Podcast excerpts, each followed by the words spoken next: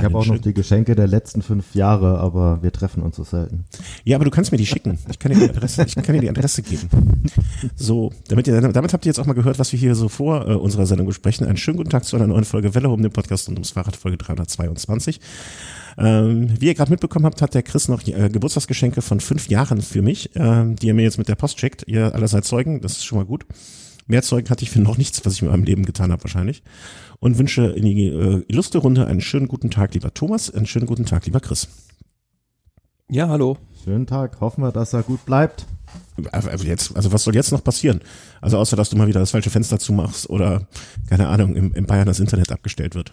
Ja, ich befürchte tatsächlich, dass jetzt äh, die technischen Pannen jetzt alle schon abge abgekaspert sind und jetzt hoffe ich einfach, dass es ein vernünftiges Rennen noch wird, weil wir sind ja live im Radrennen der Weltmeisterschaft und ich hoffe mal, dass da nichts Blödes passiert. Nee. Also ich, ich meine jetzt nicht, was den Rennausgang äh, äh, betrifft, sondern eher, dass da kein Unglück passiert. Hatten wir zur Genüge in den letzten Tagen. Ja.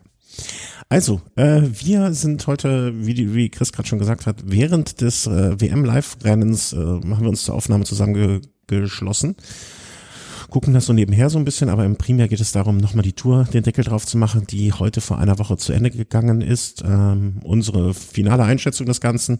Die einzelnen Etappen gehen wir nochmal ganz, ganz, ganz, ganz, ganz, ganz kurz durch, äh, damit ihr, die, die keinen Fernseher haben und nur auf unsere Berichterstattung angewiesen sind, jetzt eine Woche ganz, ganz äh, aufgeregt gewartet haben, was ich nicht glaube, dass es solche Menschen gibt.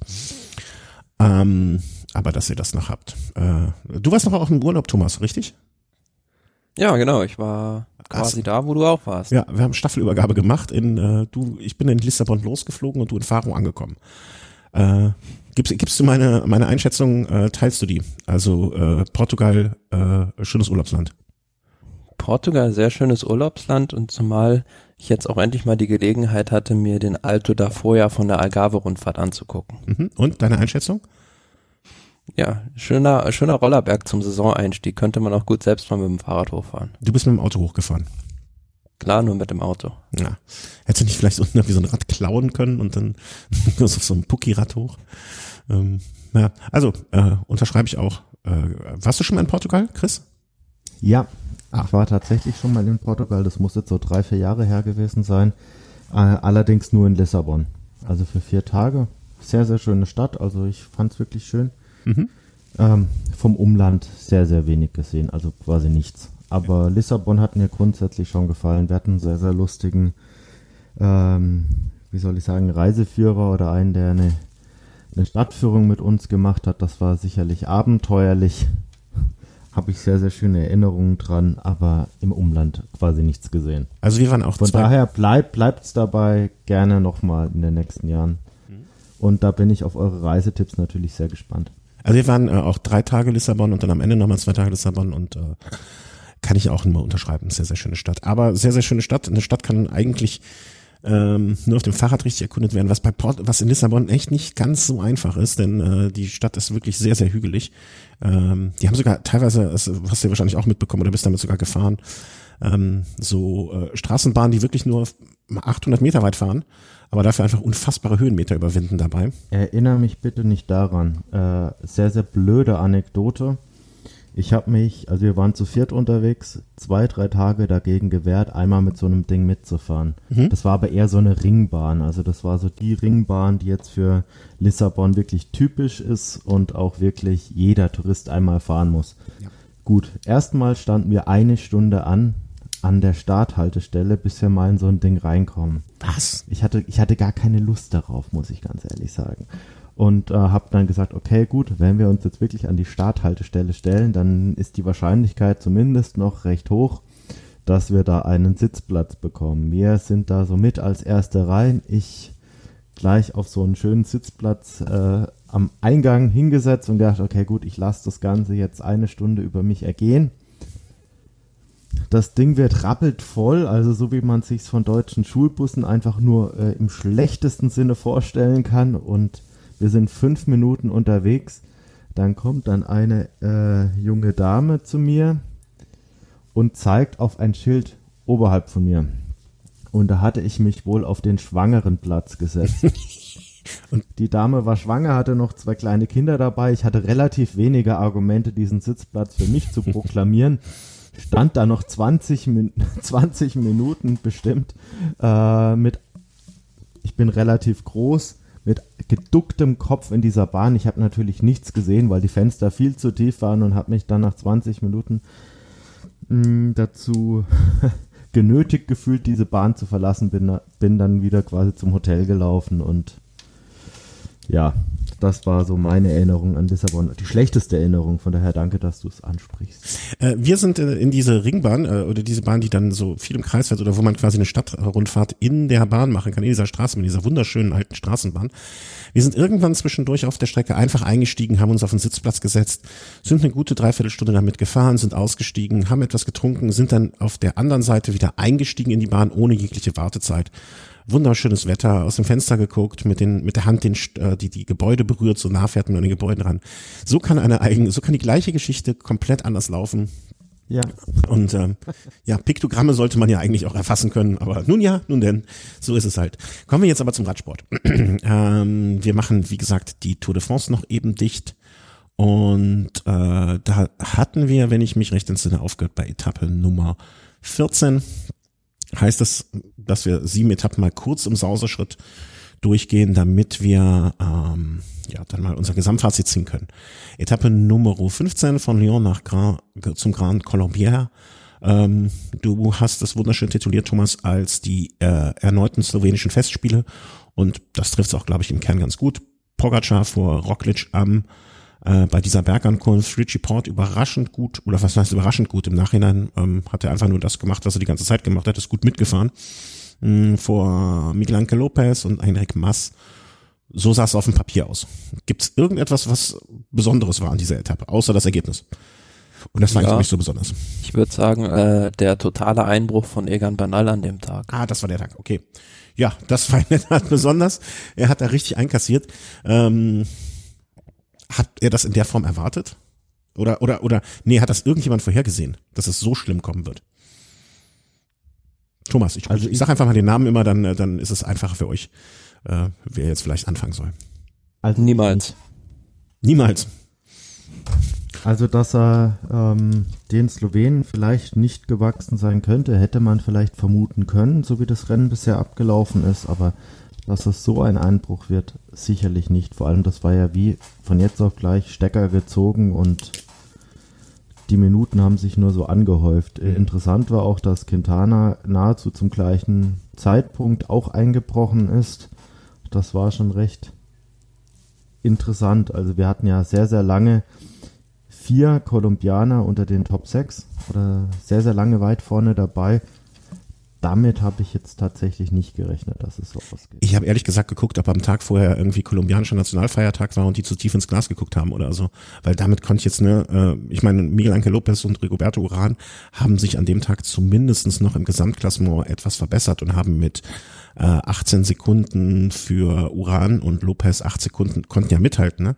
Aber dass die zwei, also Bernal und Quintana, drei Minuten beziehungsweise sieben Minuten ein für sich einfangen, niemals. Also ich war immer noch, ähm, was wir ja auch hier im Podcast so erwähnt haben, immer noch der Überzeugung, ähm, der Bernal pokert sehr, sehr darauf, am Ende der Tour in voller, vollkommener Form zu sein. Und das ging komplett nach hinten los. Also Desaster. Desaster kann man nicht anders sagen. Komplett, kompletter Strategiewechsel ja auch ab dem Tag bei Ineos. Die haben ja gesehen, also das, äh, ich, ich würde sagen, bei Ineos war an dem Abend wirklich alles auf den Kopf gestellt. Ich denke mal, dass, ähm, oder das ist meine Vermutung, spielt auch nicht nur die physische, sondern auch so die mentale Komponente bei Bernal da rein, weil letztes Jahr, als er die Tour gewonnen hat, äh, hatte er nicht den großen Druck, da war immer noch ein Garen Thomas als, ja, gemeinsamer Leader da. Und diesen Jahr kamen halt alle nur auf ihn, also die ganze Radsportwelt auf ihn geguckt. Und ich glaube, das ist in so jungen Jahren gar nicht so einfach, damit klarzukommen. Und das wird auch damit reingespielt haben.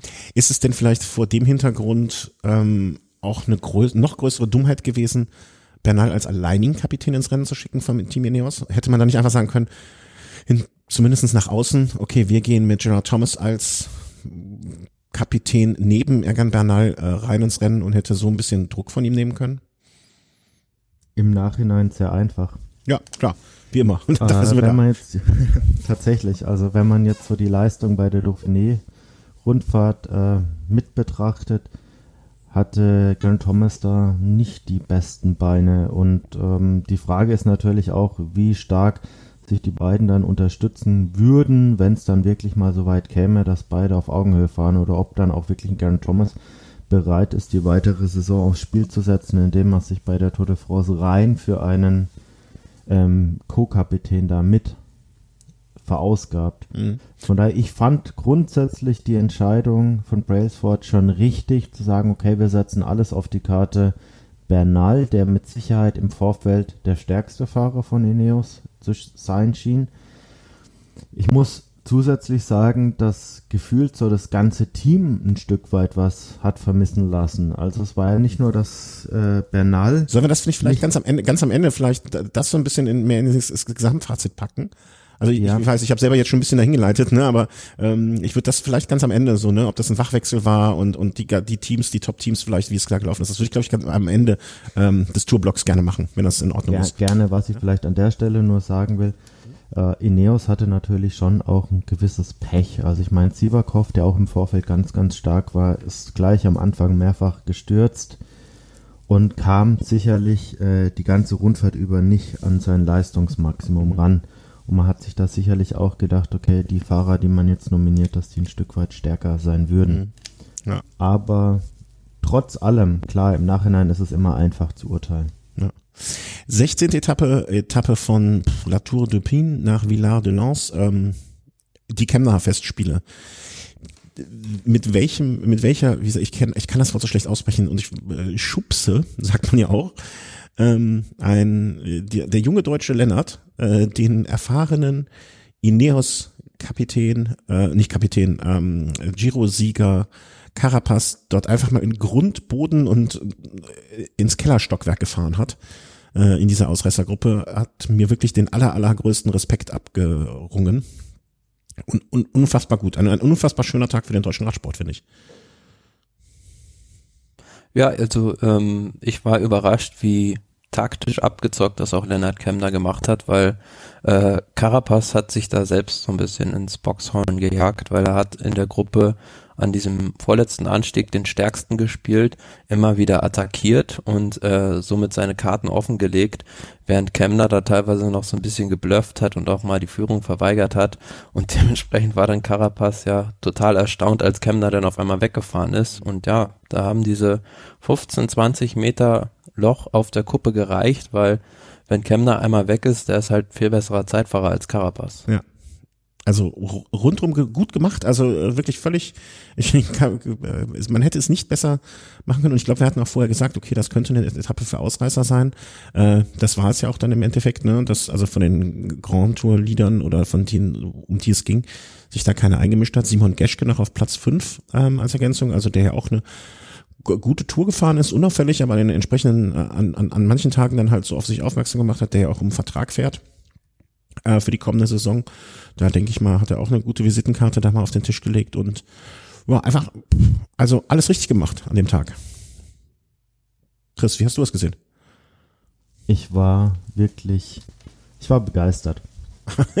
Also es ist ja schon. So euphorisch wie du das sagst, weiß ich nicht, ob du wie viele Flaschen Sekt an dem Tag noch aufgemacht hast. Nein, tatsächlich ist es so. Äh, ich war ja 2015 für Velo Home bei der Bayern Rundfahrt. Und am ersten Tag war die Teampräsentation in Regensburg. Und da gab es natürlich einige Topfahrer, die da am Start waren. Degenkolb war beispielsweise das Aushängeschild. Und ich kann mich erinnern, den ersten Fahrer, den ich interviewt habe an dem Tag, das war Lennart Kemner der stand da dann irgendwie nach seiner Präsentation so 30 Meter weit weg von allen Leuten, irgendwie verloren in der Fußgängerzone. Und ähm, damals habe ich ihm dann nochmal rückwirkend gratuliert für seinen Zeitfahrsieg bei der Junioren-WM und habe ihn, ja, ich fand ihn sehr sympathisch. Also klar, 18 Jahre damals noch jung, äh, ganz am Anfang seiner Karriere bei Stölting damals noch und habe ihn dann so die nächsten Tage so ein bisschen ähm, mehr beobachtet. Und der Junge, der war wirklich klasse bei dieser Rundfahrt. Mhm. Mit 18 Jahren da mitzufahren, ich glaube, er wurde am Ende Elfter und äh, habe seitdem eigentlich immer so ein bisschen auf ihn geguckt und war mir sicher, aus dem wird mal was. Der dann 2017, ja dann auch bei der Vuelta, wurde mal siebter im Zeitfahren und hat da schon recht früh auch mit dem Teamzeitfahr-WM-Sieg schon richtig, richtig Großes äh, unter Beweis gestellt. Hatte dann 2018 ein sehr, sehr schweres Jahr. 2019 dann bei der Tour schon richtig stark auch in der dritten Woche und ich glaube, das ist was, was ihn tatsächlich auch, auch, auszeichnet, dass er eine gute Regeneration hat. Mhm, mh. Und dann der Wechsel zu Bora und ich habe am Anfang gedacht, ist das der richtige Schritt tatsächlich, sich da jetzt quasi so rein in den Dienst eines eines anderen zu stellen und ohne vielleicht die Möglichkeit zu haben, auf freie, freie Schnauze einfach mal rausfahren zu können. Und vielleicht war für ihn auch ähm, durch den Sturz von Buchmann dann doch die Möglichkeit da, sich mal selbst zu beweisen. Und er hat ja nicht nur auf dieser Etappe große Leistung bewiesen. Er hat ja tatsächlich auch nach Martinez als Zweiter dann auch mal eine Etappe äh, zu Ende gebracht, wo er richtig, richtig stark war. Mhm, das war die Etappe Nummer 13. Er hat für Sagan äh, gearbeitet, also letzten Endes auch wenn man immer sagt, ja, es ist leichter als Ausreißer, wenn man quasi sich äh, 90 Prozent der Etappen zurückhält und dann quasi nur auf einer Etappe mal all in geht. Ich glaube, gerade das war nicht der Fall.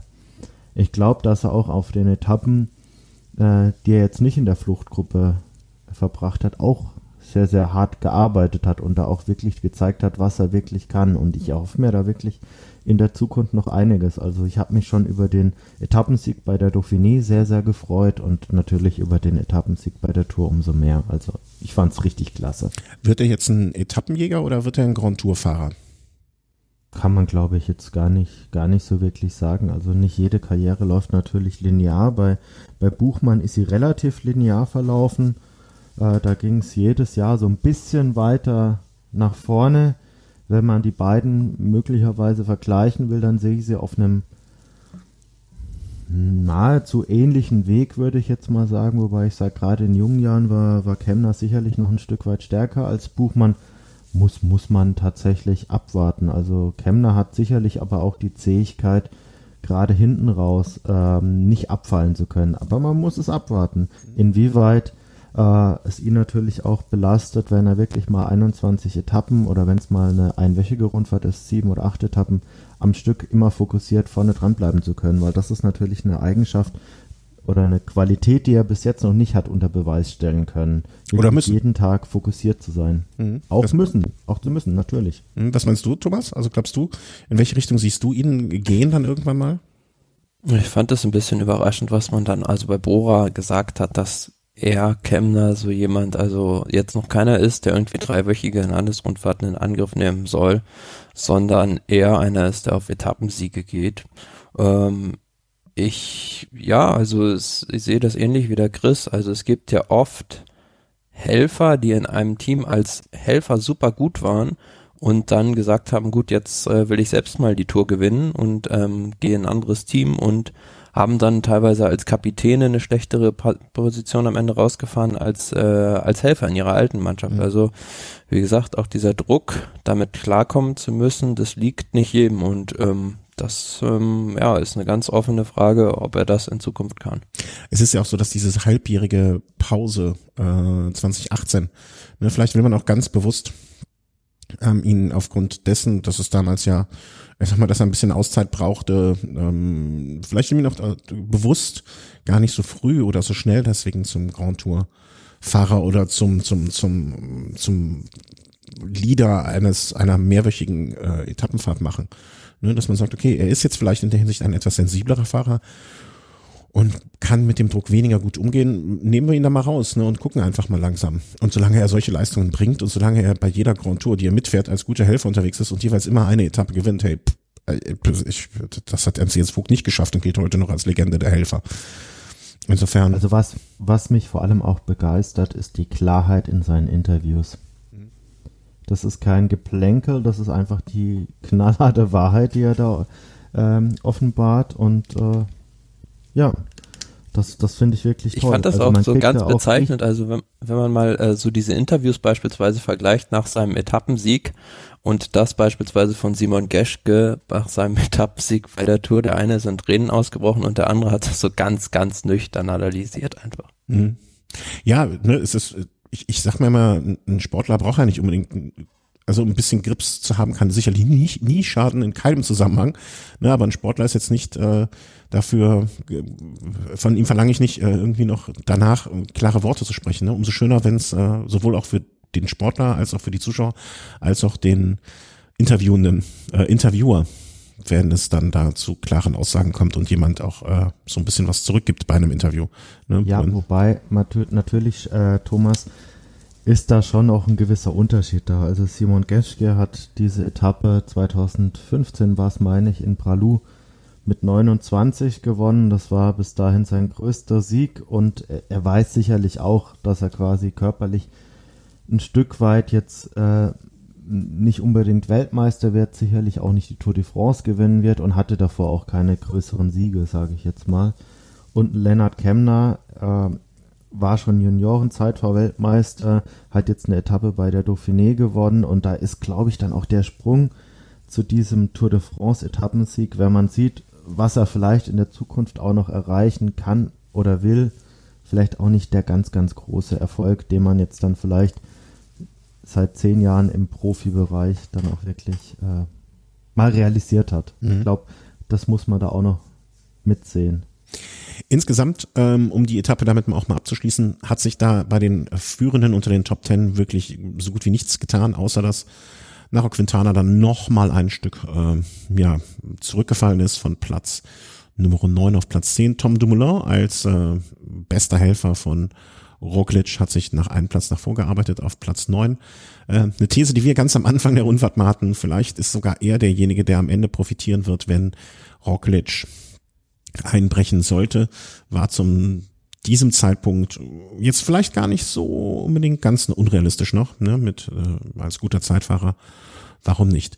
Kommen wir zur Etappe Nummer 17, wenn ich das richtig auf dem Tableau habe. Das war dann der Tag von Miguel Anke Lopez, der als ähm, einfach mal ausgerissen, nicht ausgerissen, aber attackiert hat. Keiner konnte mitgehen und zumindestens einmal an einem Tag äh, die Slowenen so ein bisschen in die Schranken weisen konnte und äh, an dem Tag sich den Tagessieg geholt hat.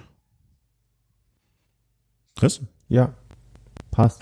Ja, also passt. Äh, gut zusammengefasst. Danke. Im Vergleich zum Endergebnis noch überraschend, dass Roglic da Pogacar nochmal distanziert hat.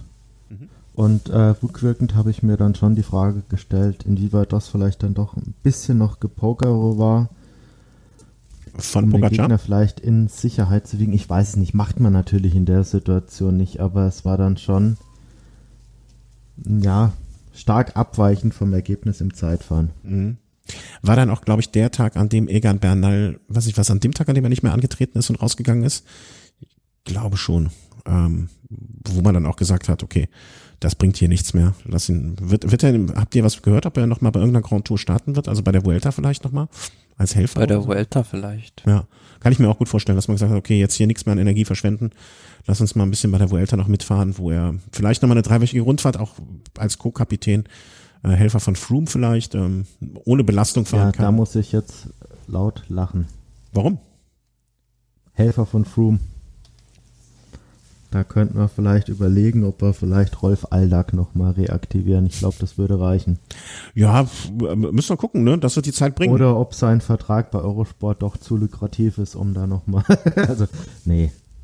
Also ich glaube, um ist durch. Warten wir mal ab. Das können wir in der Vorbesprechung zur Vuelta dann ähm, erörtern, was es da an Möglichkeiten gibt. Ähm, also Carapaz ist für die Vuelta bestätigt. Wir können gerne jetzt schon eine Wette abschließen, wer da am Ende weiter vorne landet.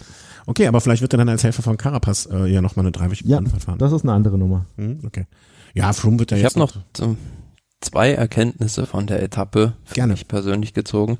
Zum einen war es die einzige Etappe, finde ich, bei der gesamten Tour, wo ein anderes Team außer Jumbo Visma mal probiert hat, irgendwie das Rennen zu diktieren, nämlich Bahrain McLaren, auch wenn das letztlich mit Landa nach hinten losgegangen ist aber sie haben immerhin dafür gesorgt, dass das Rennen so hart war, dass nach und nach wirklich ja dann alle weggeplatzt sind und die Fahrer einzeln ankamen. Und zweiter Punkt, dieser Col de la Los ist ja ein neuer Anstieg gewesen bei der Tour, der, wir haben es schon vorher gesagt, brutal schwer ist zum Schluss.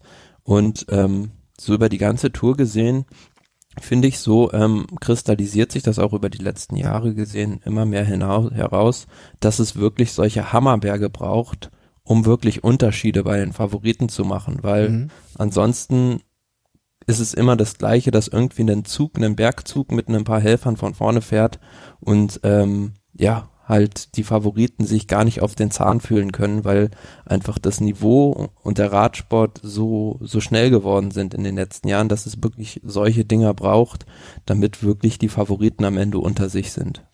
Und die kürzeren Etappen. Das war ja jetzt ähm, mit 170 Kilometer jetzt eher so eine nicht ganz so lange und nicht also so mittel mittellange Etappe aber vielleicht auch einen größeren Druck auf die Fahrer auszuüben im Sinne von, ähm, dass schnell was passieren muss, weil sie einfach gar nicht so viel Zeit haben, um äh, aktiv zu werden. Das finde ich auch, äh, habe ich auch gedacht dann nach dem, äh, nach der Etappe, dass das das erste Mal war, ähm, dass jemand anderes versucht hat, Akzent zu setzen. Und Mikel Landa war ja auch so ein bisschen unter, ich will nicht sagen Zugzwang, aber ne, 17. Etappe, da kam nicht mehr so viel, dass man sich hätte ähm, nochmal zurücklehnen können und sagen, ja, machen wir es nächste Woche. Ähm, Im Gesamtklassement hatte sich an dem Tag dadurch nur insofern etwas verändert, dass Rigoberto Uran von Education First da nicht mehr ganz mithalten konnte und dementsprechend drei Plätze auf Platz sechs runtergegangen ist und Mikel Anke Lopez sich auf das, auf das Podium gefahren hatte, Platz drei und Richie Port auf Platz vier hochgegangen ist. Vorne immer noch Roglic zum damaligen Zeitpunkt mit rund 57 Sekunden auf Pogacar. Hm, Etappe Nummer 18 war dann diese Etappe, ja, wie hügelig, äh, wie soll man sagen, äh, was war es für ein Profil? Also eine ne? richtige Bergetappe, also es war fast schon die Königsetappe der Tour vom Profil her. Ja, aber nicht so nicht so im Sinne von ein, zwei lange Anstiege, sondern es waren immer so so mehrere, also es verteilte sich auf äh, eins, zwei, drei, vier, fünf Anstiege im Prinzip. Dann. Also mich hat es tatsächlich so ein bisschen vom Profil, auch wenn es natürlich höher hinausging, äh, an die Schlussetappe von Paris-Nizza erinnert. Mhm. Also von, von, von den Anstiegen, von der Vielzahl der Anstiege. Natürlich ging es ein bisschen länger hinaus, äh, aber äh, so vom reinen Profil her hat es mich stark daran erinnert. Mhm. Und an dem Tag hat dann Ineos das gemacht, was sie seit dem, seit dem Zusammenbruch von Bernal wahrscheinlich sich überall schon überlegt hatten, dass sie auf Etappenjagd gehen und haben dann mit Kwiatowski und Carapaz äh, Arm in Arm über die Ziellinie fahren fand ich auch irgendwie, wie fandet ihr dieses Bild? Also, ich fand das hatte schade. man ja. Ich fand, ich fand es erstmal schade. Ich fand es schade, dass Hirschi nicht die Möglichkeit hatte, bis am Ende dabei zu bleiben. Das war tatsächlich das, was, äh, was mich oder meine Laune da so ein bisschen äh, getrübt hat, weil natürlich auch mit der Etappe dann auch das Bergtrikot mehr oder weniger vorentschieden schien und mhm. äh, möglicherweise mit Mark Hirschi vorne drin der Ausgang ein anderer gewesen wäre, möglicherweise. Ist natürlich alles hypothetisch. Hm, was das du, Thomas? Aber das hat man ja auch so lange nicht mehr gesehen, dass halt zwei Fahrer von einem Team eine Etappe alleine vorne beenden. Also da muss ich also weit zurückdenken. Ich kann mich überhaupt, so nicht, überhaupt nicht erinnern. Le Mans und, und äh, Ino in Alpe d'Huez, ja. Ja, aber es gab also, immer hier von Mappa, gab es nicht mehr die Ankunft bei Paris-Roubaix mit vier Fahrern? also, Mappa oder wer war das? Ja, ich glaube schon. Gab ähm, auch mal bei der Tour da und anderen eine Etappe, wo Luis Leon Sanchez und Alberto Contador zusammen angekommen sind. Das ich, war dann 2-3. Ich, ich, fand das. Ähm, war das schon 2-4, so, oder 2-5, sehr, sehr weit zurück, ja. Hm. Ich fand das Bild insofern ein bisschen komisch. Ich meine, einerseits, ähm, dass die zwei sich jetzt da freuen, kann ich verstehen. Aber für Ineos gab es doch bis zu dem Zeit, also ich meine, es war jetzt wahrscheinlich auch eine große Befreiung für das Team Ineos, ähm, dass sie jetzt da mal zumindestens einen positiven Lichtblick da bekommen haben. Aber so da feiernd, ich, ich weiß nicht, also als Bernal ich, ich fand das irgendwie komisch. Also ich, ich fand das Team Ineos, äh, auch wenn sie jetzt natürlich da einen kleinen Grund hatten zu feiern, so grundsätzlich kann das ja nicht sein, dass die, also die können ja mit dieser Tour nicht, bei weitem nicht zufrieden sein. Sollen wir vielleicht gleich nochmal besprechen, aber das fand ich in dem Moment, habe ich das so gesehen. Aber sollen sie ja. heulend ins Ziel fahren? Nee, das ja nun auch nicht, ne? Aber das, ich, ich fand das ein bisschen, stell mal vor beim Fußballspiel, du liegst 5-1 zurück und äh, oder 5-0 zurück und schießt das 5-1 da feierst ja, ne, würde auch jeder sagen, okay, die feiern jetzt gerade, als hätten sie die Weltmeisterschaft gewonnen. Ähm, bisschen komisch. So habe ich naja, das gesehen. Also ich, ich kann es nachvollziehen. Äh, schau mal auf die Situation. Die haben jetzt möglicherweise 15 Tage lang ein großes Ziel gehabt. Alle haben dafür gearbeitet. Alle haben sich im Vorfeld gequält, im Training, äh, bei der Rundfahrt gequält. und dann ähm, blockiert es einfach bei deinem Kapitän. Und du hast irgendwie so das Gefühl, die ganzen letzten zwei Wochen, die ganze Arbeit davor, war so ein Stück weit für die Katz. Alles umsonst. Und dann bekommst du die Freiheit, jetzt mal für dich selbst fahren zu können oder fahren zu dürfen. Mhm. Ähm, Kwiatkowski war sicherlich mal Weltmeister und das wird sicherlich äh, der größte Triumph sein, den er in seinem Leben hatte. Vielleicht wird das auch nochmal, keine Ahnung, aber mit einer der größten Triumphe. Carapaz hat schon den Giro gewonnen, aber die zwei sind jetzt nach vorne raus. Kwiatkowski gewinnt, ich weiß nicht, hat er schon mal eine Tour de France Etappe gewonnen? Ich weiß es jetzt nicht. Gewinnt möglicherweise seine erste Tour de France Etappe und Carapaz äh, übernimmt an dem Tag das Bergtrikot. Viel besser hätte es doch an dem Tag im Prinzip für das Team dann noch mit Platz 1 und 2 gar nicht laufen können. Also die Fahrer, die jetzt dann vorne waren, haben sich ja schon ein Stück weit rehabilitiert und haben dann auch gezeigt, jetzt wo wir frei fahren können, wir können doch was. Mhm. Also ich, ja. kann, ich kann die Freude schon nachvollziehen. Ich auch, ne? Also ist ja jetzt gar nicht so, dass ich, dass ich das jetzt so total tipp, aber ich irgendwie fand ich es cool. Also die, die haben jetzt so ein bisschen, also sie haben für sich das Beste jetzt noch aus dieser Situation gemacht nach dem Einbruch von Bernal und nach dem Ausscheiden von Bernal. Ja, nur irgendwie, ich glaube, dieser Vergleich, obwohl ich vom Fußball keine Ahnung habe, der Vergleich, das 5 zu 1 zu schießen, passt ganz gut. Ne? Klar, freut sich der Torschütze, der vielleicht sein erstes Tor dann geschossen hat, auch. Aber irgendwie ist es so ein bittersüßer Sieg, finde ich. Wobei, ähm. ich weiß nicht, ob ihr das gesehen habt, äh, die haben ja Glück gehabt, dass sie da nicht noch vom Rad geholt wurden, weil so 50 Meter vom Ziel gab es da so einen Flitzer, mhm. der dann da in Richtung der beiden stürmte, aber da war zum Glück dann gleich ein Sicherheitsmann da und hat den da über die Absperrung geschubst. Ja. Ja, das wäre es jetzt noch gewesen. Also wenn, wenn Ineos jetzt auch noch so der Sieg genommen worden wäre, das wäre der Kompletteinbruch. Ähm, und man muss ja auch sagen, ähm, da war ja wieder dieses Plateau de Gier, also mit diesem Schotter oben ja. dabei. Und der Anstieg war doch ziemlich selektiv. Also auch an dem Tag hat wieder Bahrain McLaren da was probiert, hatten auch Caruso da vorne in der Ausreißergruppe, haben das dann taktisch eigentlich hervorragend gemacht. Landa hat attackiert und oben zu Caruso aufgeschlossen, aber die anderen waren einfach so stark, dass sie wieder dran waren. Und Wer natürlich auf diesem Schotterstück einen Defekt hatte, Richie Port. ja, das stimmt. Da musste ich auch hinterher denken, so, er kann, er kann einfach nicht ohne an irgendeinem Tag irgendein Pech zu haben. Ich finde, man müsste eigentlich mal die Zeit zusammenrechnen, die Richie Port durch Defekte auch in dieser Tour verloren hat und die von seiner Gesamtzeit abziehen und dann mal gucken, ob er nicht der Toursieger wäre. Also Toursieger mit, äh, ich weiß nicht, wir müssen mal nachgucken, wie viel am Ende äh, gefehlt hat, aber das äh, wäre eine Interesse. Vielleicht wäre das ja auch grundsätzlich eine Sache, die man mal äh, bei irgendeinem Rennen ausprobieren könnte oder bei irgendeiner Rundfahrt ausprobieren könnte. Ne? So, sozusagen äh, wird dann genullt. Ne? Also wenn, nein. Nein? Nein, nein. Ja, sonst seid ihr doch für alle. Was soll das denn führen? Dann kommt der Mechaniker, äh, braucht zwei Minuten, bis er zum Rad kommt, sagt, hey, erhol dich gut, die Zeit wird eh genullt und ja. Da kam, dann ist ja die ganze Wertung ad absurdum geführt. Ja, aber so eine Zeitbonifikation von einer halben Minute oder irgendwie sowas. Kann man mal, das ist aber nur ein schnell, schnell geschossener Gedanke.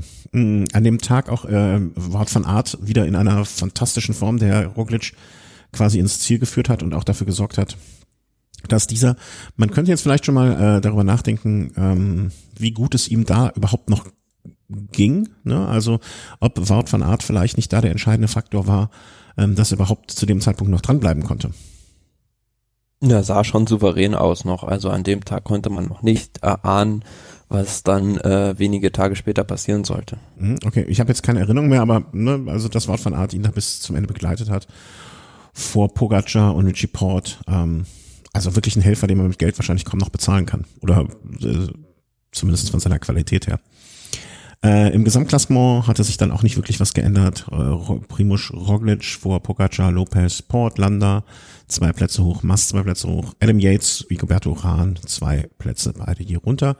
Dann kam die Etappe Nummer 19, die wir, glaube ich, im Vorfeld auch schon als Ausreißer-Etappe so ein bisschen ausgemacht hatten. Sören, Craig Andersen, Sören, Sören Craig Andersen, mein Gott, ähm, hat das Ding dann abgeschossen vor Luca, ich weiß nicht, wie man es ausspricht, Metzer. Metzgesch. Genau, Metzesch. Ähm, Greg van Avermaet und Jesper Stuyven auf Platz 4 und 3. Gibt es da noch etwas Bemerkenswertes an dieser Etappe sonst zu erwähnen? Sonst man muss sagen, dass Peter Sagan auf der Etappe nochmal alles probiert hat, um Sam Bennett aus dem grünen Trikot zu fahren, aber er war einfach zu gut, Sam Bennett, es hat mhm. nicht geklappt. Ja, und auch ein aufmerksamer Fahrer. Ähm, ja. Kommen wir vielleicht am Ende, wenn wir auf die Trikots gehen, nochmal drauf genau. sprechen. Ja, so. Äh, Samstag. Ich beschreibe mal kurz, wie ich es erlebt habe. Ähm, ich dachte mir, hm, du hast jetzt so zwei Stunden Zeit. Was machst du dir? Guckst dir das Zeitfahren an oder gehst du eine Runde Fahrrad fahren? Ich habe gesagt, fährst du eine Runde Fahrrad, was soll's. Ähm, kam dann nachher, weil ich war, äh, hatte im Hinterkopf, okay, äh, Pogacar hat ein paar Sekunden auf ähm, Roglic rausgefahren beim, bei den slowenischen Meisterschaften, was jetzt schon ein bisschen her war, aber wenn überhaupt fährt, also wenn er auf ähnlich, wenn sie auf ähnlichem Niveau beide sind, Ne, zehn Sekunden hat er da rausgefahren. Ich glaube, jetzt war die Strecke ungefähr doppelt so lang. Ich, ich bin davon ausgegangen, dass Pogacar vielleicht gewinnt, vielleicht ein bisschen entspannter und ausgeruhter ist und mit 30, vielleicht 40 Sekunden auf Roglic gewinnen kann hielt es aber für unwahrscheinlich, weil ich dachte, Roglic wird auf jeden Fall nochmal jetzt ne, das ein bisschen ernster nehmen als vielleicht die slowenischen Meisterschaften. Ähm, und das ist. Bekommen nach dem Rennen, äh, als ich nach Hause kam hier, äh, irgendwie eine WhatsApp-Nachricht von jemandem und da schrieb mir jemand, äh, der mit gar nicht so viel mit Radsport zu tun hat, sondern nur Sport im Allgemeinen und mit dem Ergebnis zufrieden. Und ich habe ohne das Ergebnis zu lesen gesagt, naja, Mai, ne, komisch, komisch, dass die Slowenen so gut sind, aber äh, scheint schon in Ordnung zu sein. Die Antwort passte, obwohl es sie in keinster Weise wiedergab, was da sich wirklich ereignet hat. Ähm, ein kompletter Zusammenbruch von Roglic, der wirklich am Ende krank aussah, fand ich schon fast, also im Sinne von nicht gesund. Ähm, ich musste sofort dran denken, ich glaube von dir, Thomas, kam das und du hattest das auch schon mal erwähnt, Chris. Wie kann man ein, so einen Helm tragen und dann auch noch in der falschen Größe? Äh, wie habt ihr das wahrgenommen? Habt ihr vor, vor der Glotze gesessen und habt den Fernseher angeschrien oder äh, du warst schon also in Portugal? Ich habe ich, ich hab's erstmal gar nicht glauben wollen. Also für mich war vor diesem Hast du es live gesehen? Da, ja, mhm. vor diesem Zeitfahren dachte ich mir, okay, das ist eine ganz klare Nummer. Vorher hat er 57 Sekunden Rücksta äh, Vorsprung. Äh, ich habe sogar Roglic als Favoriten gesehen für das Zeitfahren, weil ich so den Eindruck hatte, dass Roglic natürlich beschützt von seinen Helfern bis jetzt noch nie wirklich ans Limit gehen musste und ich habe ihn tatsächlich auch im Flachen als stärker eingeschätzt als, als Pogacar tatsächlich. Äh, ich glaube tatsächlich gar nicht, dass Roglic jetzt da, also natürlich, er hat hinten raus viel Zeit verloren, aber wenn man sich jetzt mal das Tagesergebnis anschaut, ist er ja nicht wirklich eingebrochen. Er ist Fünfter geworden bei diesem Zeitfahren und ihn trennen vom zweiten grob eine halbe Minute. Also ich glaube jetzt nicht, nicht mal unbedingt, dass es jetzt an der ganz großen Schwäche von Roglic lag, sondern äh, was mich eher beeindruckt hat, ähm, war die Leistung von Pogacar. Und so ein Zeitfahren habe ich von ihm noch nie gesehen und wenn so ein dünner Kerl dann vielleicht auch bei einem 30 Kilometer flachen Zeitfahren allen anderen so viel Zeit abnimmt, dann können wir uns in der Zukunft auf einiges gefasst machen. Wäre er vielleicht sogar Zeitfahrweltmeister geworden. Hältst du, ähm, aber fandest du, dass Roglic noch gesund aussah, als er ins Ziel gefahren ist? Ich fand, ich fand den. Wie kannst du denn da noch gesund aussehen? Also da, da bricht ja auch psychisch alles auf dich ein. Also da geht's ja nicht mehr nur um die körperliche Gesundheit. Äh, du kriegst das ja mit. Also zumindest bei ihm scheint der Funk ja auch noch äh, äh funktioniert zu haben.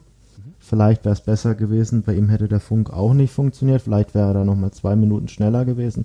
Weiß man jetzt alles nicht. Ähm, äh, allerdings, wenn du natürlich als großer Favorit in dieses Rennen reingehst, du weißt, deine Mannschaft war die beste und die mit Abstand beste Mannschaft dieses Rennens die dir den roten Teppich ausgelegt hat. Und du musst es eigentlich nur vollenden und dann noch in deiner Paradedisziplin.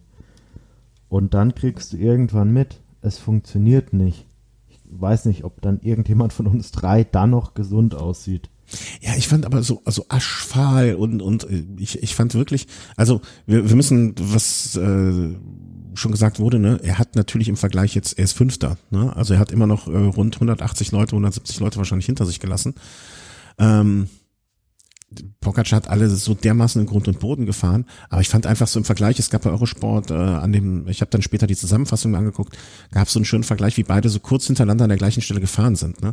Und Pogacar natürlich im Aufwind, aber der sah einfach irgendwie noch so so frisch aus und ich fand Roglic sah einfach eine komplett ungesunde Gesichtsfarbe. Auch alle anderen, die geschlagen wurden, sahen noch deutlich besser aus als er. Klar kann die Psyche damit reingespielt haben, aber pff, das fand ich, also das habe ich, weiß nicht, wenn ich das zuletzt mal gesehen habe, dass jemand so fertig aussah. Ähm, wie hast du es gesehen, Thomas? Äh, auch in der Zusammenfassung, Ticker vorher unterwegs am Strand?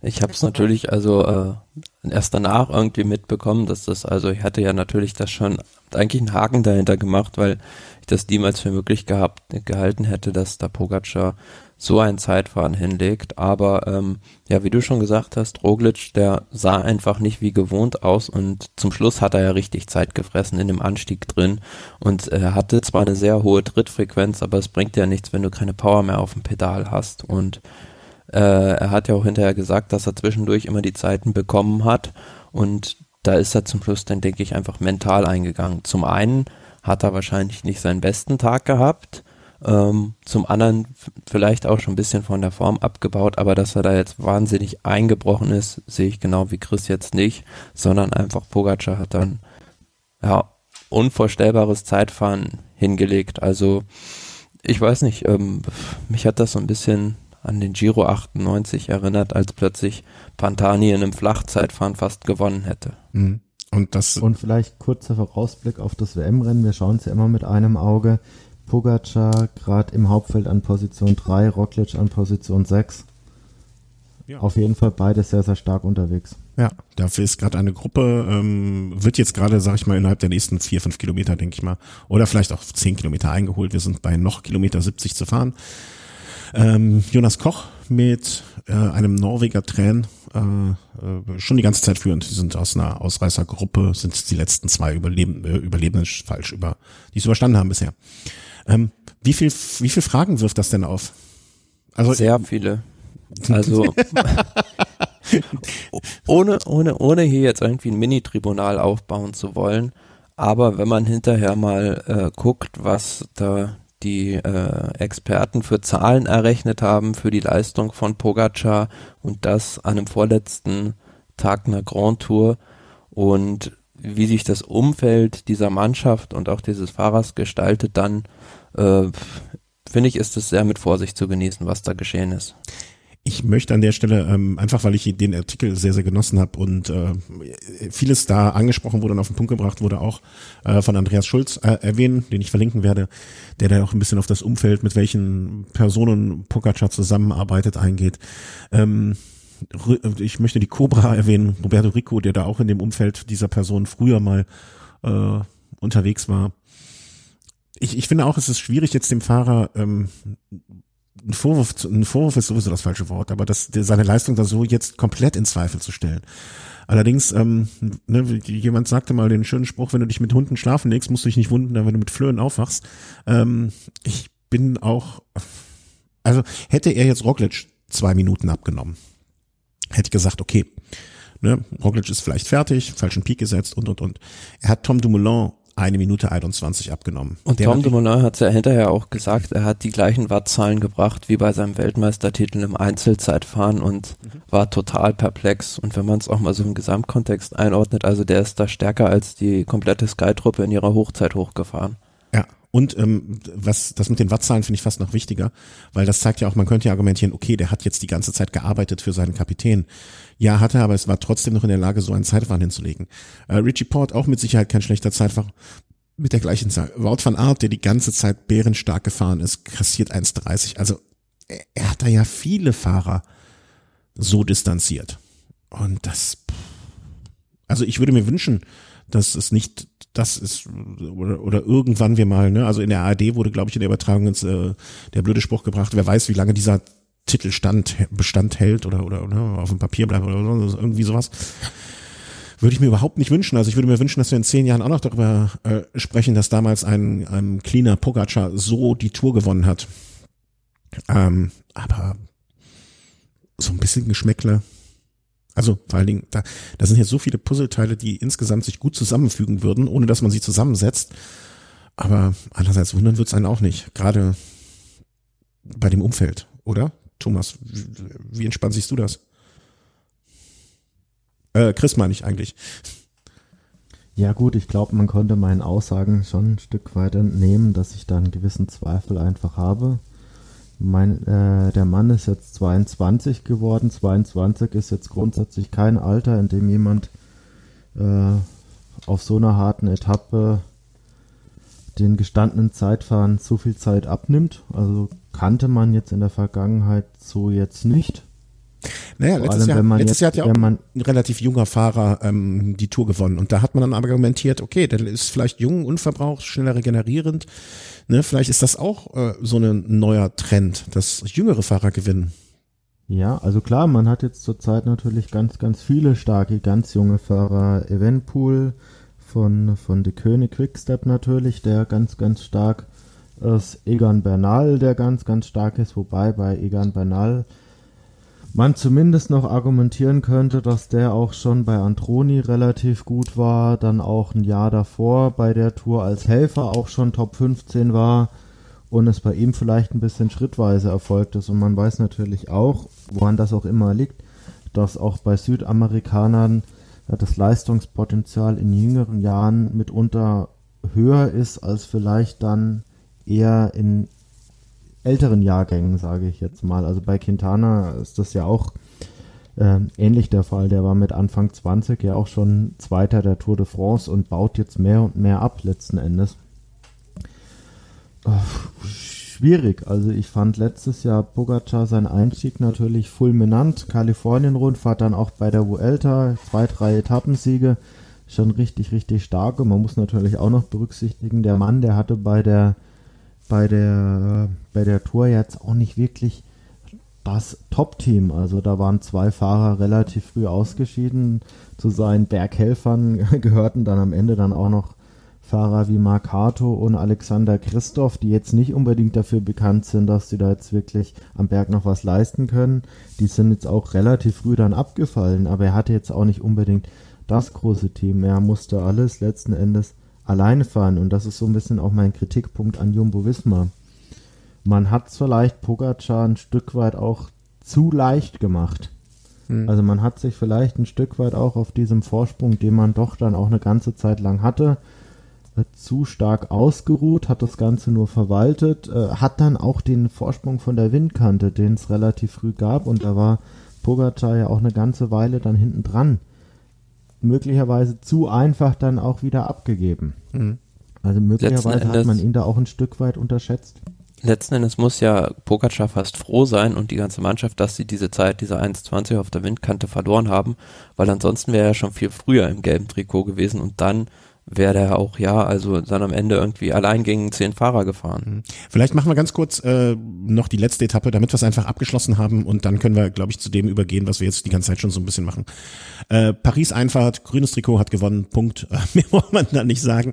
Peter Sagan hat es nochmal versucht, Dritter geworden. Äh, Mats Petersen von Trek ist Dritt, Zweiter geworden. Ähm, ich, ich, ich glaube, ne, dann können wir jetzt nämlich zu dem Teil, auf den wir, glaube ich, alle am meisten uns freuen, oder machen wir äh, die Gesamtbilanz äh, rübergehen. Ja. Ja?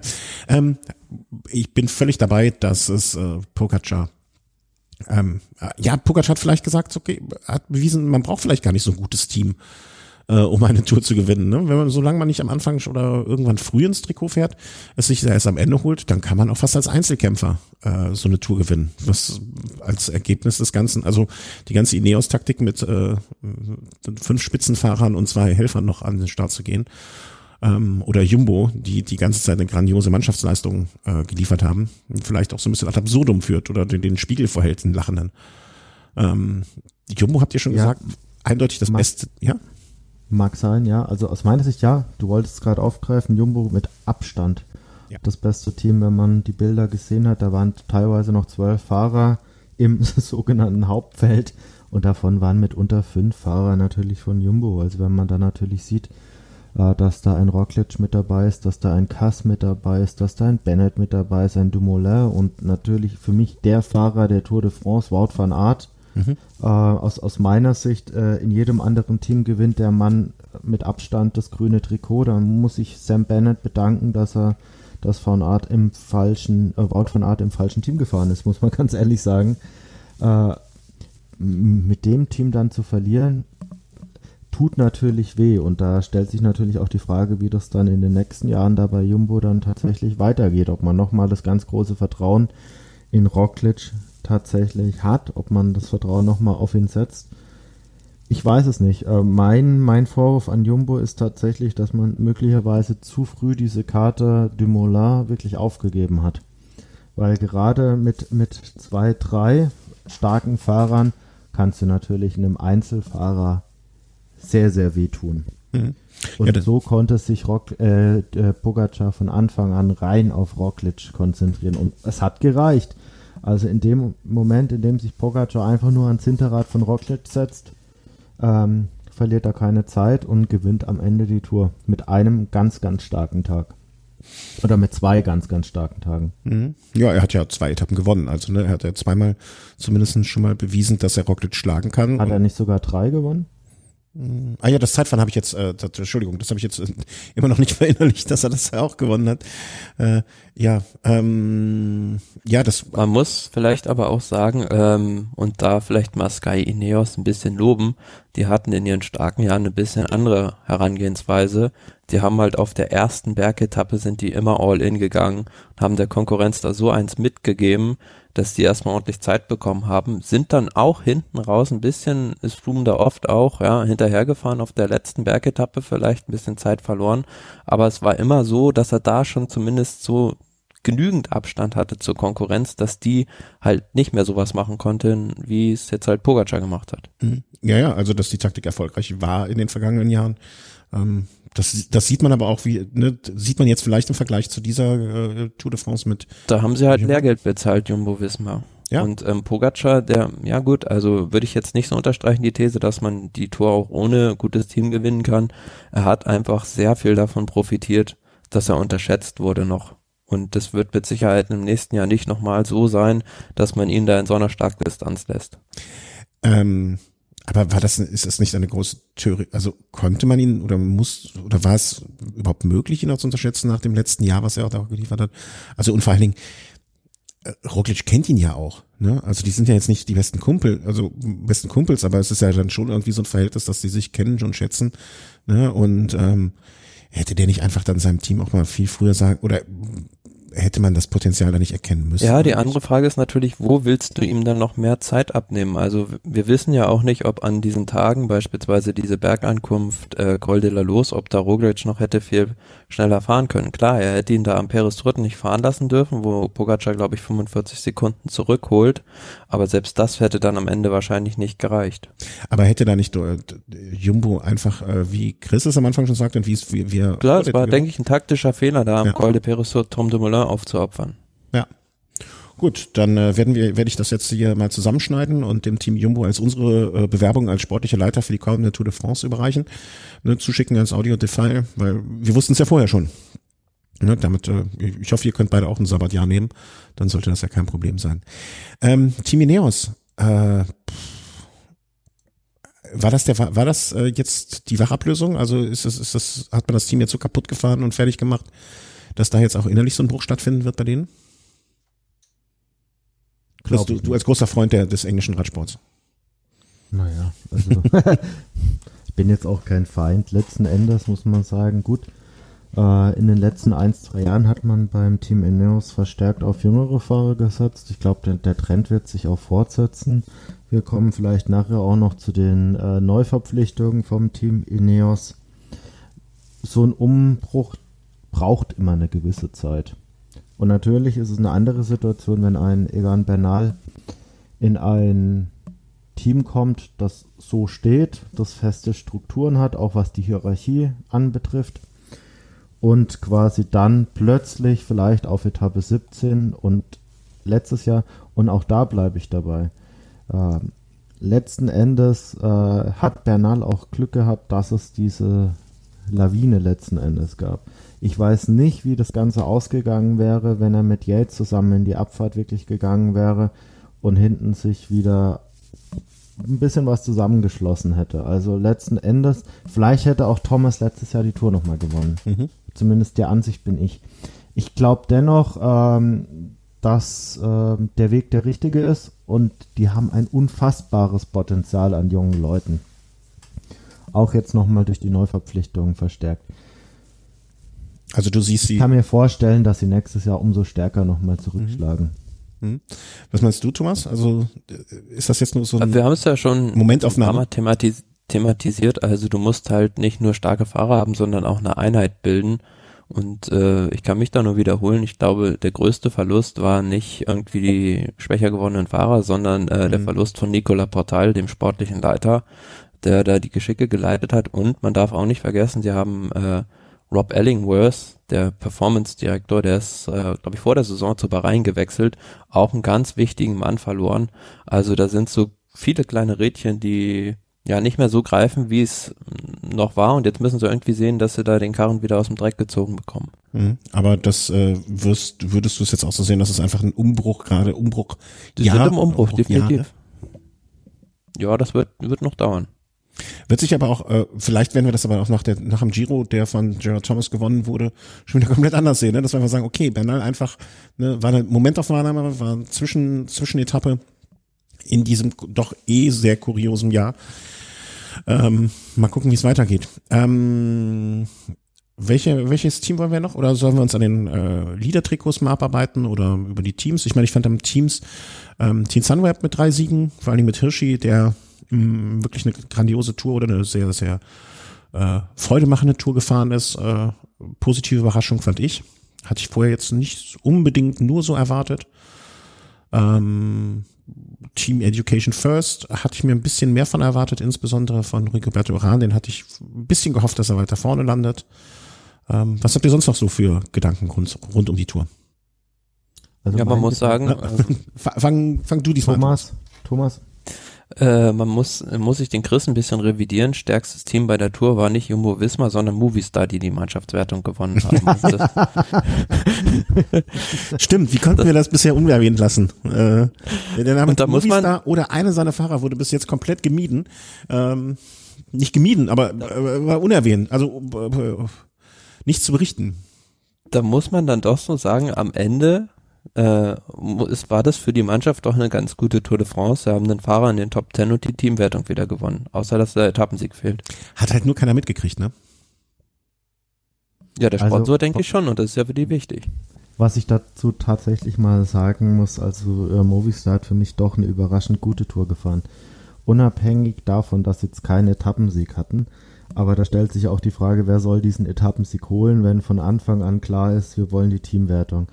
Mich hat die Leistung von Enric Mas wirklich begeistert. Also wenn man sich an die Bilder von der letztjährigen Tour de France, wo er auch schon Kapitän gewesen wäre, nominell, äh, fürs Gesamtklassement erinnert, der weiß, okay, gut, äh, das, da hat schon einiges gefehlt zu seiner, zu seinem guten Auftritt äh, von der Vuelta 2018, als er da Dritter geworden ist. Oder Zweiter, Dritter? Weiß ich gar nicht mehr genau egal, auf dem Podest abgeschlossen hat. Also man hat da schon gemerkt, okay, Mass ist hinten raus immer stärker geworden. Und ähm, muss man ganz ehrlich sagen, mit 25, da äh, unter den Top 5 ist mit Sicherheit eine ganz, ganz starke Leistung. Ansonsten hat tatsächlich alles der Teamwertung untergeordnet.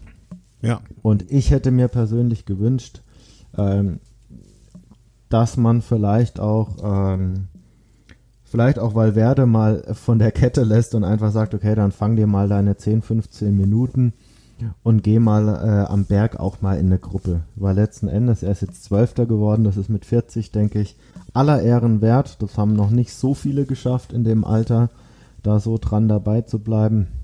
Mit ein bisschen mehr Glück wäre sicherlich auch Top 10 möglich gewesen, wenn er bei der einen Etappe hinten raus äh, mit Caruso, der dann nach vorne geprescht ist, einfach mitgefahren wäre. Ich glaube, im Zeitfahren hat er einfach absichtlich ein bisschen was liegen lassen.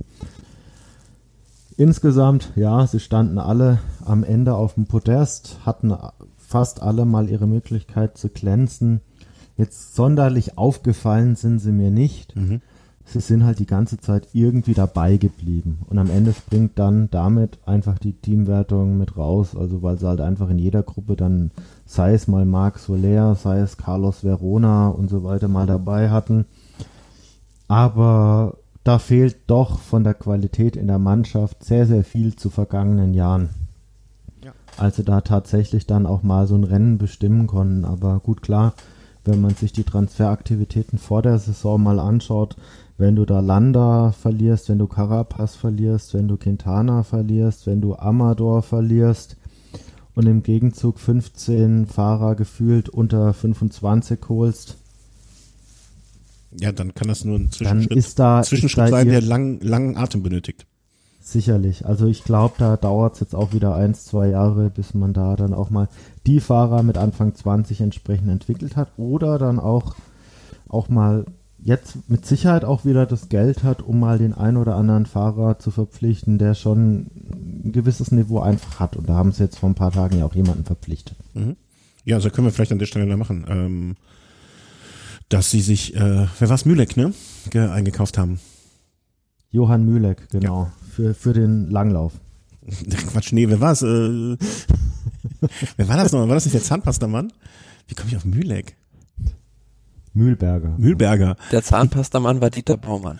Nee, aber gab's nicht Johann Mühleck? War der nicht auch irgendwie was mit Zahnpasta? Der war spanischer Skilangläufer. Ja, aber da war doch auch irgendwas mit, äh, also mal, ihr, ihr sprecht jetzt mal über den Transfer und ich suche das raus. Ich weiß aber was mit Zahnpasta.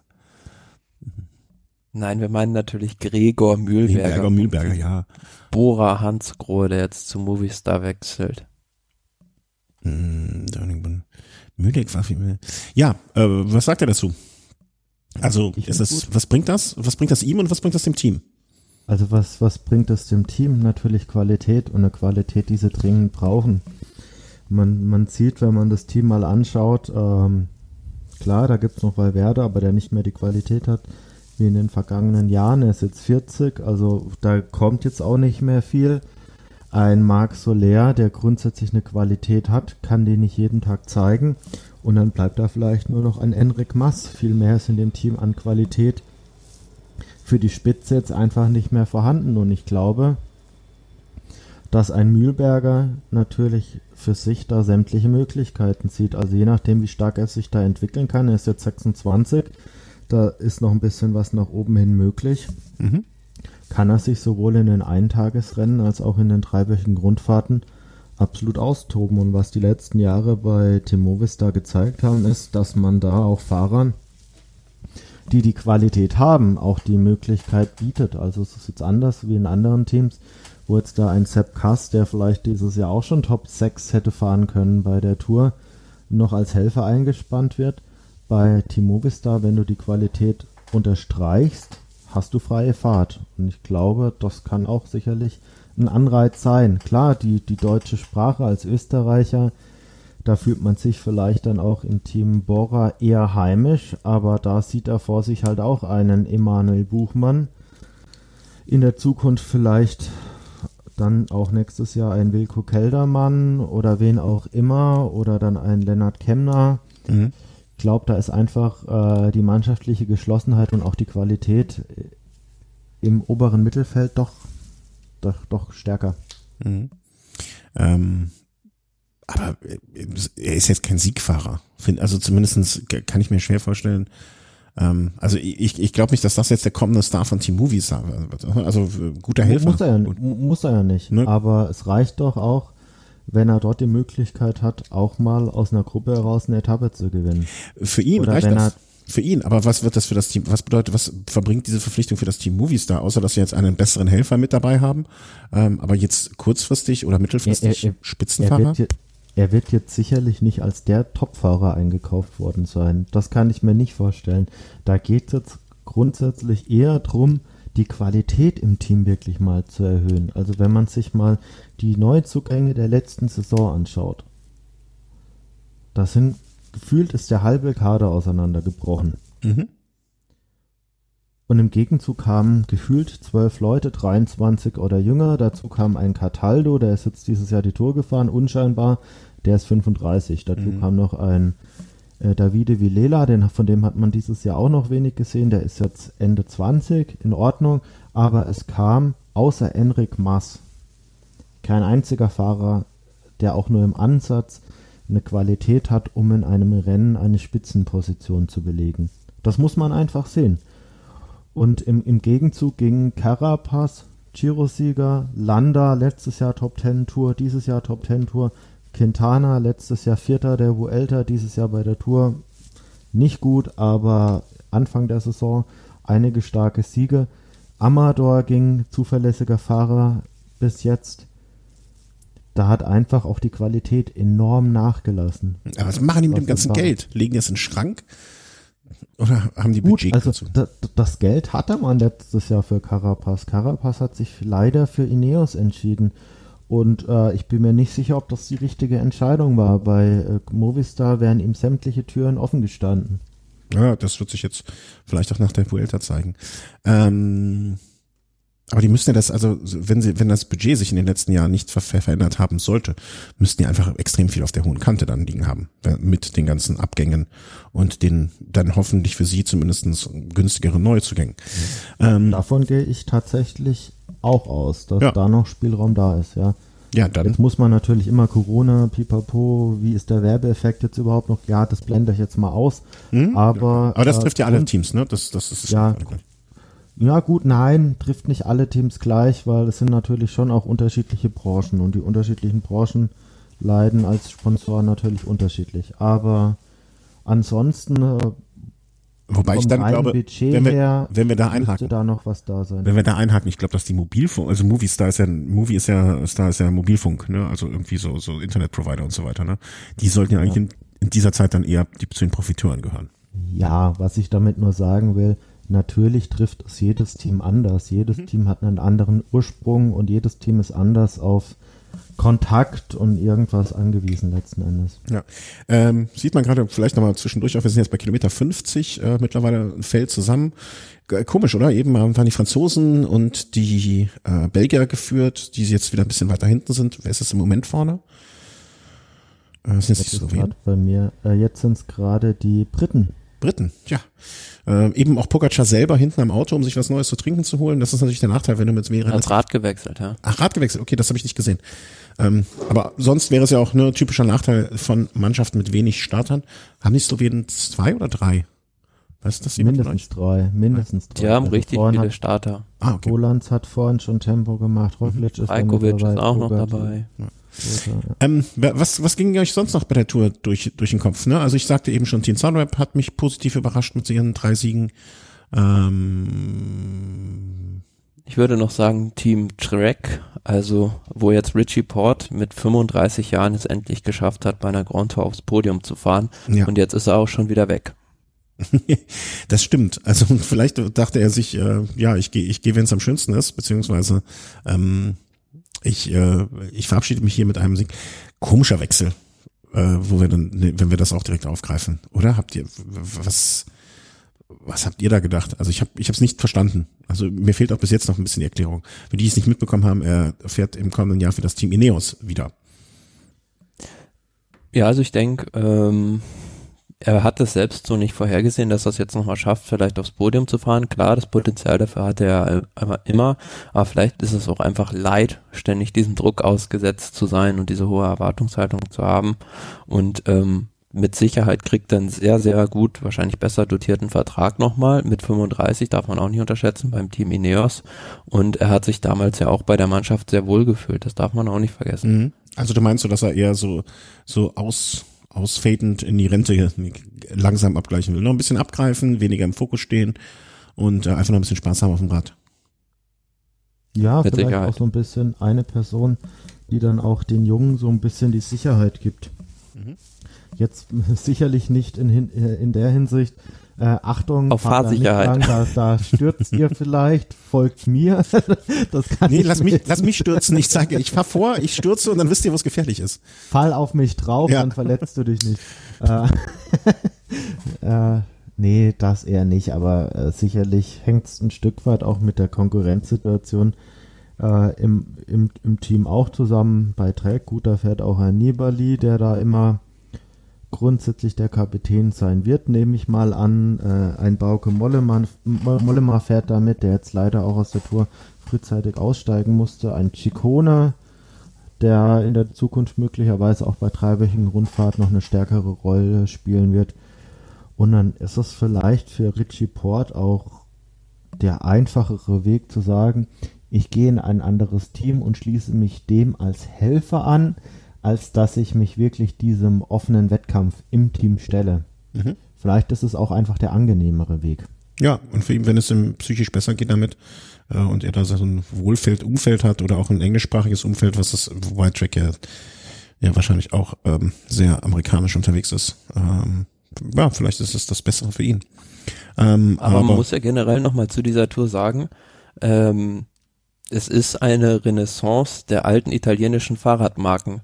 Colnago gewinnt erstmals mit Colnago-Schriftzug überhaupt in der Geschichte die Tour de France. Mhm. Gab es mal in den 60er Jahren, da hat Eddie Merckx auf dem Colnago die Tour gewonnen, aber es stand sein Eddie Merckx-Name auf dem Fahrrad schon. Okay.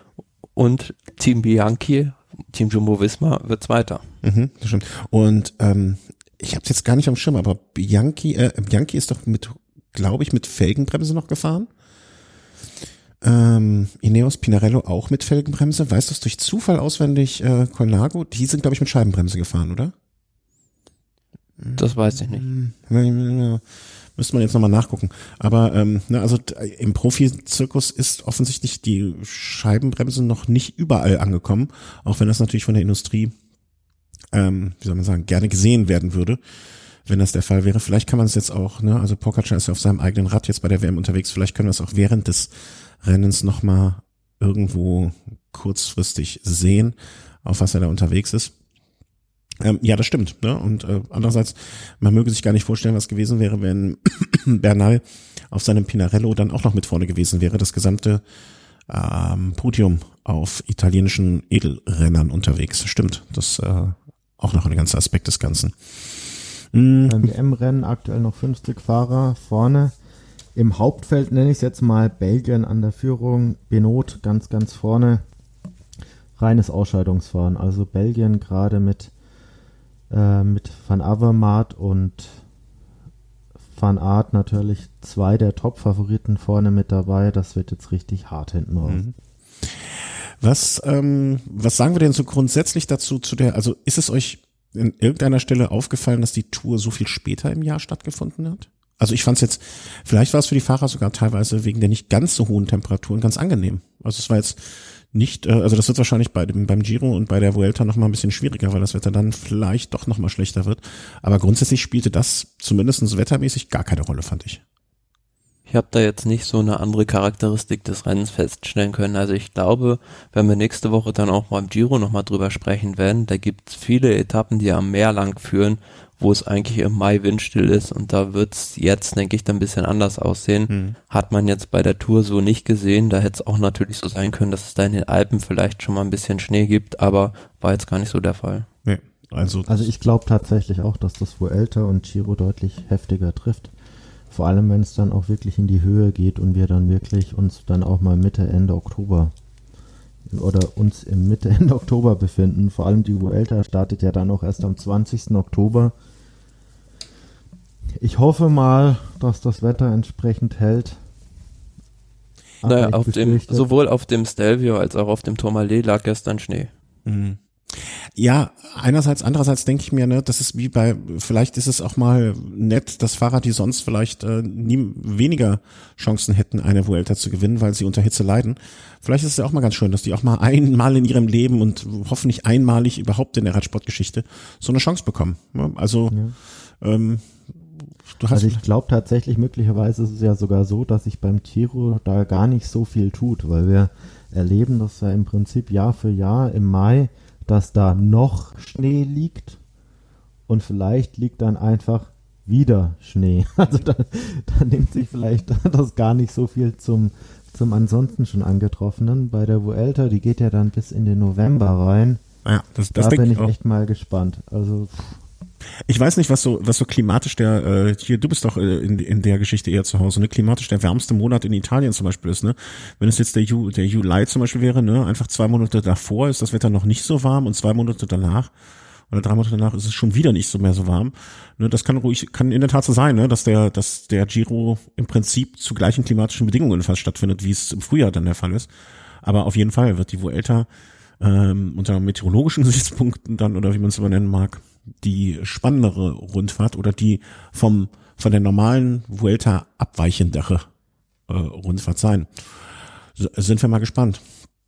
Ähm, ein Punkt noch zur Tour. Ja, klar. Und da will ich nochmal auf den Kampf ums grüne Trikot eingehen. Mhm. Also ich glaube, Sam Bennett hat gezeigt, wie man äh, Peter Sagan schlagen kann, indem man einfach ihm die Möglichkeiten nimmt, über Gruppen seine Punkte, ich sage jetzt mal in Anführungszeichen, einfach zu ergattern und damit den Vorsprung rauszuholen.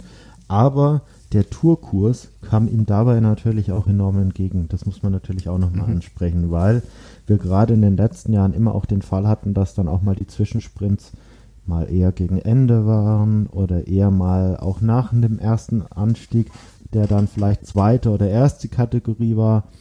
Und dieses Jahr ist mir insbesondere aufgefallen, dass die Zwischensprints mitunter sehr, sehr früh bei der Etappe waren.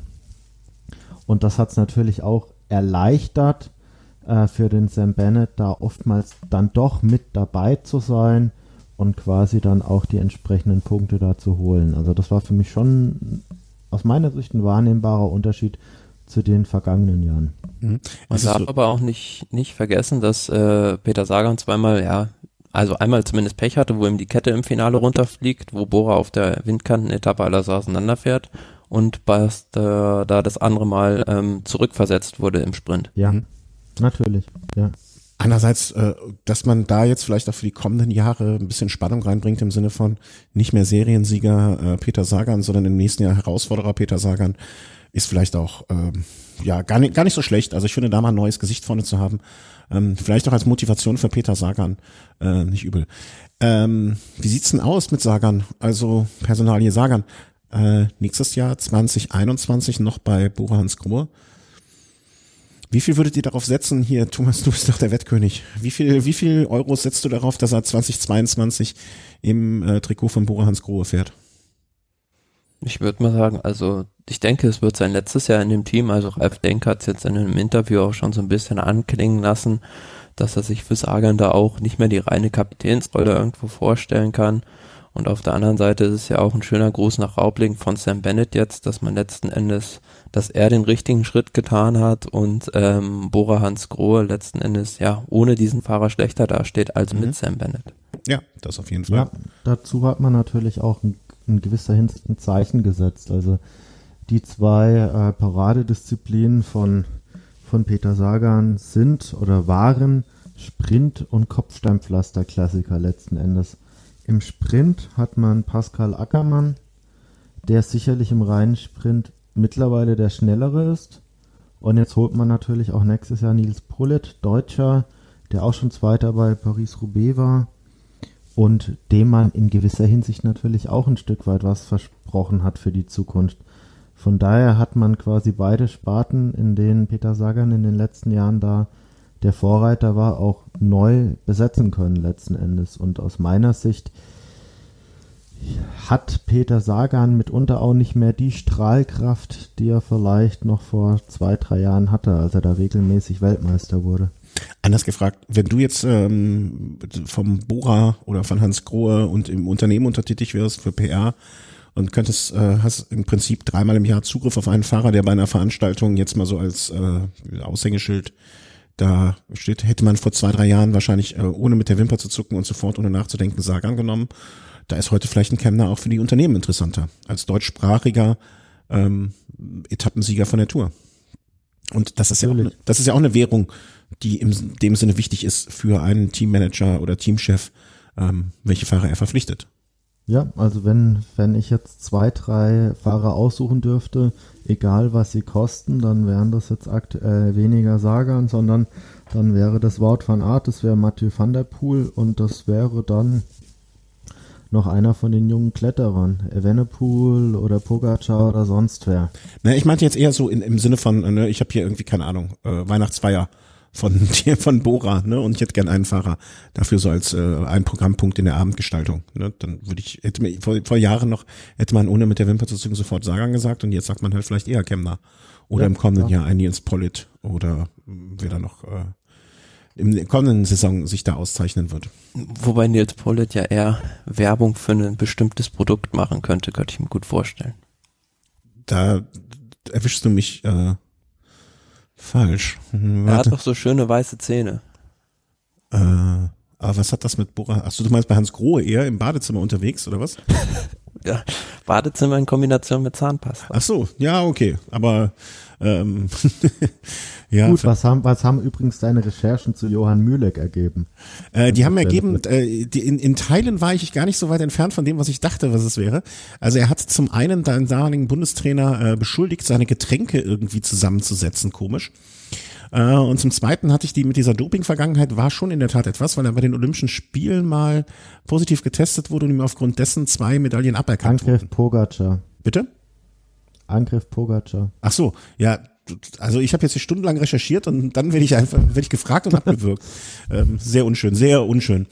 Ähm, Aber ich dachte, das ist jetzt doch dann mal so ein Punkt, wo man auch mal aufs aktuelle Geschehen eingehen ja, muss. ich wäre sehr, sehr verbunden, wenn du einfach, wenn so etwas passiert, noch zehn Sekunden wartest und es dann erst sagst, weil ich offensichtlich äh, im Livestream etwas verzögert bin. Ja, also einfach vielleicht nochmal warten. Mit der auch. Das wäre mir sehr, würde ich äh, sehr. Entschuldigung, Nee, das kannst du ja nicht wissen. Ähm, Pogacar genau versucht jetzt gerade 41 Kilometer vor Ende des äh, Rennens ein bisschen mal dran zu zipfeln. Ähm, wie ich finde, ein bisschen früh vielleicht. Ich hätte, glaube ich, darauf gerechnet, dass er mindestens noch eine Runde bis wartet, bis der erste richtige Angriff kommt. Äh, Und Roglic, glaube ich, gerade irgendwie defekt. äh, Er hat sich verschaltet irgendwie und hat da das halbe Feld aufgehalten. Ja, vielleicht Das ist taktisch eine- sehr klug verschaltet. Das ist eine sehr kluge, kluge Entscheidung gewesen. Ja, Ja. Ähm, der, kommen wir, wenn wir es jetzt gerade so quasi auf dem Präsentierteller äh, geliefert bekommen, äh, wir hatten ja auch schon mal Technik irgendwie so immer so ein bisschen, hab's eben schon angesprochen, Scheibenbremsen, äh, Felgenbremsen hat überhaupt keine Rolle gespielt, war jetzt überhaupt nie, nirgends Thema. Ähm, du, Thomas, hab ab und zu schon mal kritisiert, dass irgendwelche Profis auf ähm, Also heute ist Pogacar auf jeden Fall mit einer Felgenbremse unterwegs. Ja, und ich meine auch, das gesehen zu haben bei der Tour. Ähm, dass Prototypen getestet werden bei den Profis, die dann gefahren werden während der Rennen und so. Ich finde das Thema Technik und alles, was da rumspielt, bei dieser Tour komplett unauffällig im besten Sinne des Wortes. Also es ist jetzt nirgendwo irgendwas passiert. Ähm, niemand hat jetzt wegen eines, also abgesehen von jetzt so mal einem typisch platten Reifen ähm, von Port oder ne, da gab es keine großen Probleme oder, oder, oder Überraschungen.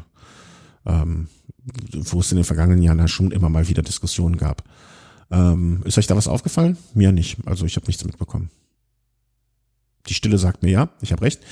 Ähm, was haben wir noch von der Tour? Ist noch, fandet ihr, die Tour hat sich, ähm, also wir hatten ja vorher große Erwartungen, oder ich zumindest hatte vielleicht größere Erwartungen als viele andere in Bezug auf der Ausgeglichenheit.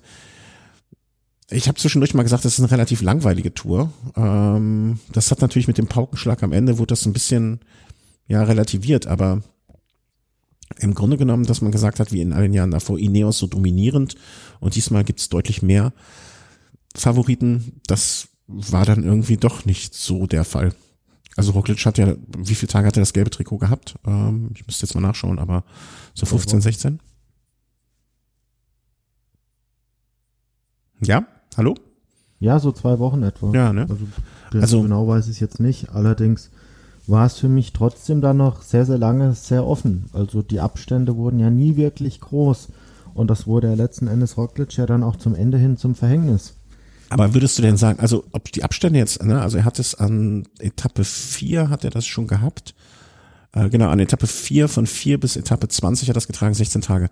Ähm, aber hattest du denn die ganzen, also ne, äh, ja, die Abstände waren nicht groß, aber ich fand das Team Jumbo so, abgesehen davon, dass sie natürlich nicht die Mannschaftswertung gewonnen haben, aber so überragend oder so dominierend, dass wir doch eigentlich ab dem Zeitpunkt Etappe 4, 5, 6 so ungefähr hat doch jetzt nicht wirklich jemand noch groß gezogen. Also klar, Bernal noch als leichtes, als, als die Waffe, die wir noch alle im Köcher hatten, um nochmal eine spannende Tour zu bekommen. Aber als er dann eingebrochen ist, ab dem Zeitpunkt war es doch nicht wirklich noch spannend im Sinne von die Gesamtwertung. Thomas.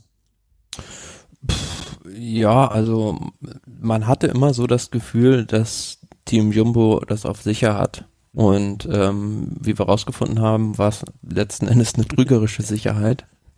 Aber ähm, ich fand diese Windkante, wo halt ähm, Pogacar und auch ein äh, Richie Port diese Zeit verloren haben, fand ich doch, ähm, hätte das Ganze nochmal enger gemacht und mit Sicherheit vielleicht einen anderen Verlauf der Tour gegeben. Wie gesagt, wenn der Pogacar frühzeitig schon in Gelb gewesen wäre. Mhm. Ja, das, äh, klar, das äh, hätte dem Ganzen einen Spin geben können. Gut, dann haben wir da jetzt den Deckel drauf gemacht. Das war die Tour de France 2020. Komplett andere Umstände, komplett anderes äh, Ergebnis, als es man vielleicht noch zwei Tage vorher erwartet hätte. Insgesamt aber eine schöne Veranstaltung. Und ähm, ja, ich sag mal, hätten wir im April, Mai ähm, uns eine Tour wünschen können, äh, oder hätten wir da gesagt, wir werden so eine solche Tour erleben mit einem Wachwechsel noch am vorletzten Tag, äh, dann hätten wir uns wahrscheinlich sehr, sehr glücklich geschätzt und wären sehr glücklich gewesen. Kommen wir kurz zur WM. Also was bisher gelaufen ist, ne, ich, wie immer, äh, sage ich das jetzt an der Stelle, äh, das Damenrennen lassen wir mal außen vor. Ähm, nicht, dass das nicht bemerkenswert gewesen wäre, dass die Zeitfahrsiegerin auch spätere Siegerin des Road Race äh, geworden ist. Nur wir kennen uns mit dem Damensport einfach zu wenig aus, deswegen ähm, würden wir dem nicht gerecht werden und lassen das außen vor. Sondern Doch, ein Punkt will ich noch sagen. Ja, immer. Eine grandiose Vorstellung von Liane Lippert mit 22 Jahren damit den Besten mitzufahren, am Ende Fünfte zu werden, das war schon richtig stark. Auch von Lisa Brennauer, die den ganzen Tag in der Führungsgruppe war und hinten raus dann auch noch sehr, sehr stark für Lippert gearbeitet hat, fand ich erwähnenswert. Ja, du erwähnst ja immer nur, ich habe zu wenig mitbekommen oder fühle mich da auch nicht kompetent genug dazu, zu was zu sagen. Ich habe mich gefreut, dass ähm, beim Zeitfahren ähm, beiden Deutschen, ne? also wir hatten, ich muss ehrlich gestehen, seit unserem Interview damals mit Mike Kröger habe ich da immer noch immer so ein Auge drauf, die ja gestern Achte geworden wäre und wie ich mich sehr gefreut habe. Lisa Brennauer Vierte, aber außerhalb des Ergebnisses kann ich da wirklich nichts zu sagen, ne? außer dass die ähm, Anna van der Breggen ähm, als Holländerin sowohl das, ähm, manch, äh, das Einzelzeitfahren als auch das Eliterennen der Frauen gewonnen hat. Uh, U23 ist ja komplett flach gefallen, Junioren flach gefallen, Mannschaftszeitfahren, alles ausgefallen, weggefallen. Ähm, ist in diesem Jahr leider so. Ähm, kommen wir zum Herren-Einzelzeitfahren vielleicht kurz noch. Ist jetzt auch nicht wirklich eine große Überraschung gewesen. Ne? Also, Doch, also in, mit dem Abstand für mich auf jeden Fall eine Überraschung. Ja? Ja. Also, Also äh, Thomas, ich weiß nicht, wie du es siehst, also dass Ghana mit zu den zu den Favoriten zählt, auf jeden Fall. Dass Dennis dann doch so stark abkackt, hätte ich jetzt nicht vermutet. Thomas auch erstaunlich stark, also hätte ich so in der Form jetzt auch nicht erwartet, muss ich ganz ehrlich sagen. Aber dass Ghana da so dominant auftritt, Hut ab. Wobei ich ihn nach dem Tirreno-Zeitfahren schon als den Favoriten gesehen habe, aber klar, dass er jetzt da so die anderen dominiert, ja, war vielleicht so nicht zu erwarten, wobei Garen Thomas hat ja noch moniert, dass er da das Zeitfahren äh, ohne Wattmesser bestreiten musste und dann wäre er vielleicht ja, ein bisschen anders noch reingekommen. Aber es gibt auch viele, die sagen hinterher, ähm, Ghana kam die Kürze, also 31,7 Kilometer dieses Zeitfahren nur lang, sehr entgegen, weil auf diesem letzten Streckenabschnitt hat er ja schon wieder ein bisschen Zeit verloren. Also Mhm. wäre es da noch länger gewesen, hätte es vielleicht auch noch anders ausgehen können. ich glaube auch, dass Gerard Thomas einfach so auf den, äh, der, der ist halt gerade so auf den Giro fokussiert oder oder ge, ähm, trainiert. Der ist halt jetzt auch gerade richtig, richtig, richtig gut in Form. Ron Dennis ist ja immer eine Wundertüte. Ne? Der kann Hop und Top gleichzeitig sein, weil dann denkt man sich manchmal. Und ähm, ja, Wout van Aert mit der Tour im, in den Beinen schon. Ähm, ich, ich, also ich war jetzt nicht besonders überrascht. Ne? Ich hätte jetzt vorher Ghana. Wobei man, wobei man das natürlich schon auch ein Stück weit äh, mit einbeziehen muss. Klar, Thomas äh, geht auf Giro und will da sicherlich auch zeigen, dass er es immer noch kann. Aber der Giro hat jetzt auch noch nicht begonnen. Das heißt, äh, das Zeitfahren war dann eineinhalb Wochen vor Giro-Start etwa. Und seine Topform braucht er auch nicht gleich an Tag eins, sondern die reicht dann auch in der zweiten, dritten Woche. Mhm. Aber das war jetzt Und, und Ganna und Dennis sind natürlich da zwei ganz andere Fahrer. Die haben sich komplett auf dieses Zeitfahren vorbereiten können. Und deshalb war ich gerade von Dennis da doch enttäuscht. Du, ich glaube aber wirklich bei Dennis, ey, wenn ihm morgens irgendwas bei den Frühstückslocken nicht passt, dann ist der Tag gelaufen für den. Also ich glaube, das ist so ein Gemütsfahrer oder so ein Gemütsmensch auch. Ähm, ob das jetzt gut oder schlecht ist, das mag man mal anders beurteilen. Ne? Aber ich glaube, das ist so ein Faktor, bei dem, den man einfach nicht ausschließen, äh, ausschalten kann. Und ähm, fällt mir noch gerade eine Ergänzung noch zur Tour ein. Ne? Hattest du es mir nicht geschickt, dass Pogacar auch komplett ohne Wattmesser und Pulsuhr und sonst was gefahren ist? Beim, ich glaube beim Zeitfahren. Genau, ja. Ne? Der also, also, der ist weder mit Wattmesser noch irgendwie mit Pulsuhr und auch, ja, so total spartanisch gefahren. Das jetzt im Gegensatz zu Gerard Thomas, der, bem der bemängelt, dass sein Wattmesser nicht dran ist. Ne? Also hätte man einfach mal sagen können, du, der andere gewinnt, äh, zertrümmert alle anderen Favoriten. Äh, Und auch jetzt im WM-Rennen fährt Pogacar einfach wieder Freischnauze drauf los. Ja, Also vielleicht ist das auch die, Unbe vielleicht ist auch so ein unbekümmerter, Mensch, Fahrer, äh, Charakter, soll er sich das mal hoffentlich ähm, erhalten. Und vielleicht ist das auch, wenn, vor allen Dingen, wenn das jetzt alles, was wir am Anfang auch als Diskussion äh, über seine Person und sein Umfeld gebracht haben, ähm, das Allerbeste, was sein kann, ne? diese Unbekümmertheit, dass wenn das wirklich alles so ähm, koscher ist, ne? dann, dann, dass er das so abstreifen kann. Mm, ja, zum Einzelzeitfahren gibt's auch, glaube ich, sonst nichts, was man so erwähnen könnte. Ne, ist natürlich schade, dass manche Fahrer da jetzt nicht angetreten sind oder dass vielleicht nicht so hundertprozentig die Spitze da war. Aber das ist in diesem Jahr halt alles ein bisschen anders. Äh, Herren, ein Rennen äh, ist jetzt gerade bei Kilometer 35. Ich denke, jetzt wird auch langsam, äh, werdet ihr beiden so ein bisschen nervös, dass wir hier mal die Sendung dicht machen und wir es gucken können. Ähm, wir können es auch noch zu Ende kommentieren, aber dafür sind, glaube ich, zu wenig Hörer, äh, ist es zu wenig interessant, um es später dann im äh, Stream nachzuhören. Das äh, könnten natürlich kommentieren und wir lassen es dann am Ende. Muss jeder ja selber entscheiden, ob es zu Ende hört. Aber was denkt ihr, wie es ausgehen wird? Jetzt Kilometer 35 vom Ziel. Pogacar hat etwa sechs, sieben Sekunden zwischen sich und das Feld gebracht. Wer ist heute euer Favorit? Van Art. Mhm. Also wobei ich, ich auch, auch sagen muss, ich fand die, also gerade wenn man, also ich habe das tatsächlich ab 9.40 Uhr geguckt. Ich auch. ich habe es 9.40 Uhr, ich hab's 9.40 Uhr angemacht. Ich musste zwischendurch kurz wählen gehen, weil heute ist hier in Köln Wahl, also Bürgermeisterwahl. Aber ansonsten läuft es nonstop äh, hier durch. Einmal kurz zwischendurch ein Nickerchen gemacht. Aber ich habe alle Dramen schon mitbekommen. Also der Mexikaner, der hinten rausfällt. Ähm, was hat man noch? Äh, der Japaner, der aus der Spitzengruppe rausfällt. Äh, ich habe wirklich pff, alles mitgenommen. Der Grieche. Der Grieche, der Grieche, wie man sich gefragt hat. Äh, ein schöner Tweet, den ich irgendwo gelesen habe. Mann, muss der, so wie der dran zieht, muss der noch einen starken Mannschaftskollegen haben. Ach nee, der fährt ja alleine. Also, also da fand ich das Interessante 2018 bei der WM in Innsbruck. Da waren ja Thomas und ich zusammen in Innsbruck Eagles oben auf diesem einen Anstieg, ganz oben an der Kuppe. Und da ist dann auch gleich bei Kilometer Null ein Grieche mit in die Ausreißergruppe gegangen. Ich glaube, der hat nach 15 Kilometern die, die Ausreißergruppe nicht mehr halten ja. können und ist dann, glaube ich, gleich ins Auto gestiegen. Ja, also, aber hey, einmal, nee. einmal, er kommt von irgendeiner Insel, einmal hat die komplette Insel in der, in der, in der Taverne ihnen zugejubelt und äh, er hat vielleicht vorher gesagt, ey, pass auf, schaltet nicht erst um, schaltet ich nicht erst nach, nach dem Mittagessen ein, sondern seid mal direkt nach dem Frühstück an Bord, weil lange seht ihr mich nicht. Also ich finde so, ich finde solche Geschichten immer sehr, sehr schön. Das, das zeichnet für mich äh, sowohl das WM als auch das Olympiarennen äh, immer aus, solche Geschichten. Und, äh, nee, ansonsten wirklich von Art. Ich glaube tatsächlich, dass es heute einige Fahrer gibt, die das grundsätzlich gewinnen können, aber wenn jetzt wirklich am Ende da noch ein paar Fahrer zusammen sind und Van Aert hat noch ein starkes Team, dann gehe ich davon aus, dass er da vorne mit dabei sein kann und dann geht es in, in den Sprint rein und da ist er sicherlich mit einer der stärksten. Wer noch einen starken Eindruck gemacht hat vor ein paar Kilometern war Michael Matthews, der ist glaube ich direkt hinten dran. Dem traue ich da auch einiges zu man muss halt einfach gucken, wie das jetzt dann in der letzten Runde tatsächlich läuft. Also am Anfang des Rennens äh, hatten die Nachführarbeit ja hauptsächlich die Dänen und die, die Schweizer übernommen mhm. tatsächlich. Mhm. Das fand ich mutig.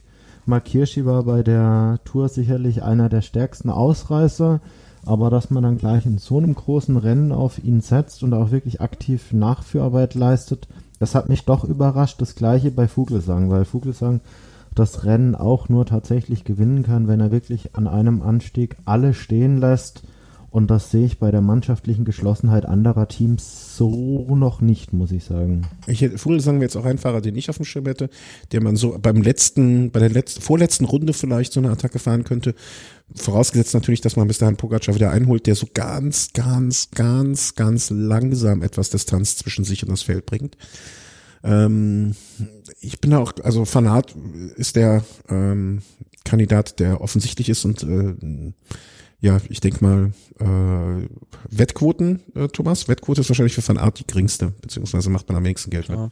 Ich denke auch, eigentlich Wout Van Art kann sich nur selbst schlagen und äh, so ein kleiner Geheimtipp, den ich jetzt vor heute noch hatte, also ich weiß gar nicht, ob er noch dabei ist, ist Carapaz weil er für mich mit äh, Pogacar der Fahrer der, war, der mit der stärksten Form aus der Tour rauskam. Mhm. Und als ist zwar jetzt relativ alleine dann, aber als Ecuadorianer, aber vielleicht, der kann auch ganz gut sprinten. Vielleicht macht auch die Kolumbien Connection da ähm, äh, einiges noch. die ihm helfen. Das, äh, das fand ich heute Morgen beim, äh, beim, ich weiß gar nicht, was ich geguckt. Ich habe Eurosport Stream, glaube ich, geguckt, ähm, wie dann darüber gesprochen wurde, dass Nationen ähm, also was mehr zählt dann, die Nation oder das eigentliche Team, für das man das ganze Jahr fährt. Und ähm, da wurde dann so ein bisschen drumherum geschwurbelt. Ich meine, das ist ja ganz klar. Ähm, also ne, Charles Vigilius muss man nur mal lesen, da weiß man, dass die Italiener ihn oft äh, ihm schon Geld gegeben haben dafür, dass er für sie gefahren ist und das ist ja ein offenes Geheimnis, ist schon fast untertrieben, dass da teilweise der Name auf der Hose dann doch wichtiger ist als hinten auf dem Trikot. Aber naja, ähm, ist halt im Radsport so ähm, und aber was ich nicht wusste, dass zum Beispiel Mark Renshaw noch nie eine WM gefahren ist oder damals nie eine WM gefahren ist, weil die Australier sich gesagt haben, der fährt eher nur für Cavendish anstatt für uns. Also was, was ja auch irgendwie richtig ist. Also im Sinne von durch die Entscheidung für die Australier. Gut, dann würde ich sagen, äh, bedanke ich mich erstmal bei euch beiden ganz, ganz herzlich, dass ihr euch die Zeit genommen habt. Ich meine, wir hätten eh nur von der Glotze gehangen und hätten WM geguckt, war mein Argument, es jetzt zu machen. Ähm, ich glaube, das Argument ist auch nach wie vor richtig. Äh, wir haben geplant, wenn ihr euch das vielleicht in einen Kalender noch eintragen möchtet, am kommenden Donnerstag, den 1. Mm, 1. Oktober, ähm, unsere Pre-Show zum Giro. Äh, heute machen wir die Tour dicht und nächste Woche Pre-Show zum Giro, auch einmalig in unserer Geschichte, äh, sozusagen aufzunehmen. wir werden, ne, da das mit dem Livestream ja jetzt immer ganz gut klappt, werden wir das auch wieder livestreamen. Das heißt, wenn ihr am Donnerstagabend nichts Besseres zu tun habt, könnt ihr euch jetzt schon mal ein, ein kleines Häkchen in den Kalender machen. Ähm, wie gesagt, bedanke mich bei euch beiden, bedanke mich bei den Hörern für die Unterstützung. Also wie immer, ne, wenn ihr etwas bei Amazon bestellen sollt und es über uns macht, macht ihr Jeff Bezos weniger reich. Und ähm, wenn ihr uns sonst etwas spenden möchtet, dann immer gerne. Wenn ihr da keine Möglichkeit so seht oder nicht wisst wie, meldet euch gerne kurz per E-Mail bei mir. Das ist auch gar kein Problem. Keine, also da sind wir die wenigsten, die euch einen Stein in den Weg legen möchten. Danke an euch zwei und ähm, genießt jetzt noch die WM. Und wenn ihr das hört, werdet ihr wahrscheinlich schon alle wissen, wer der WM-Sieger ist. Das habt ihr dann voraus. So ist das halt. Macht es gut. Tschüss. Danke. Tschüss. Danke. Tschüss.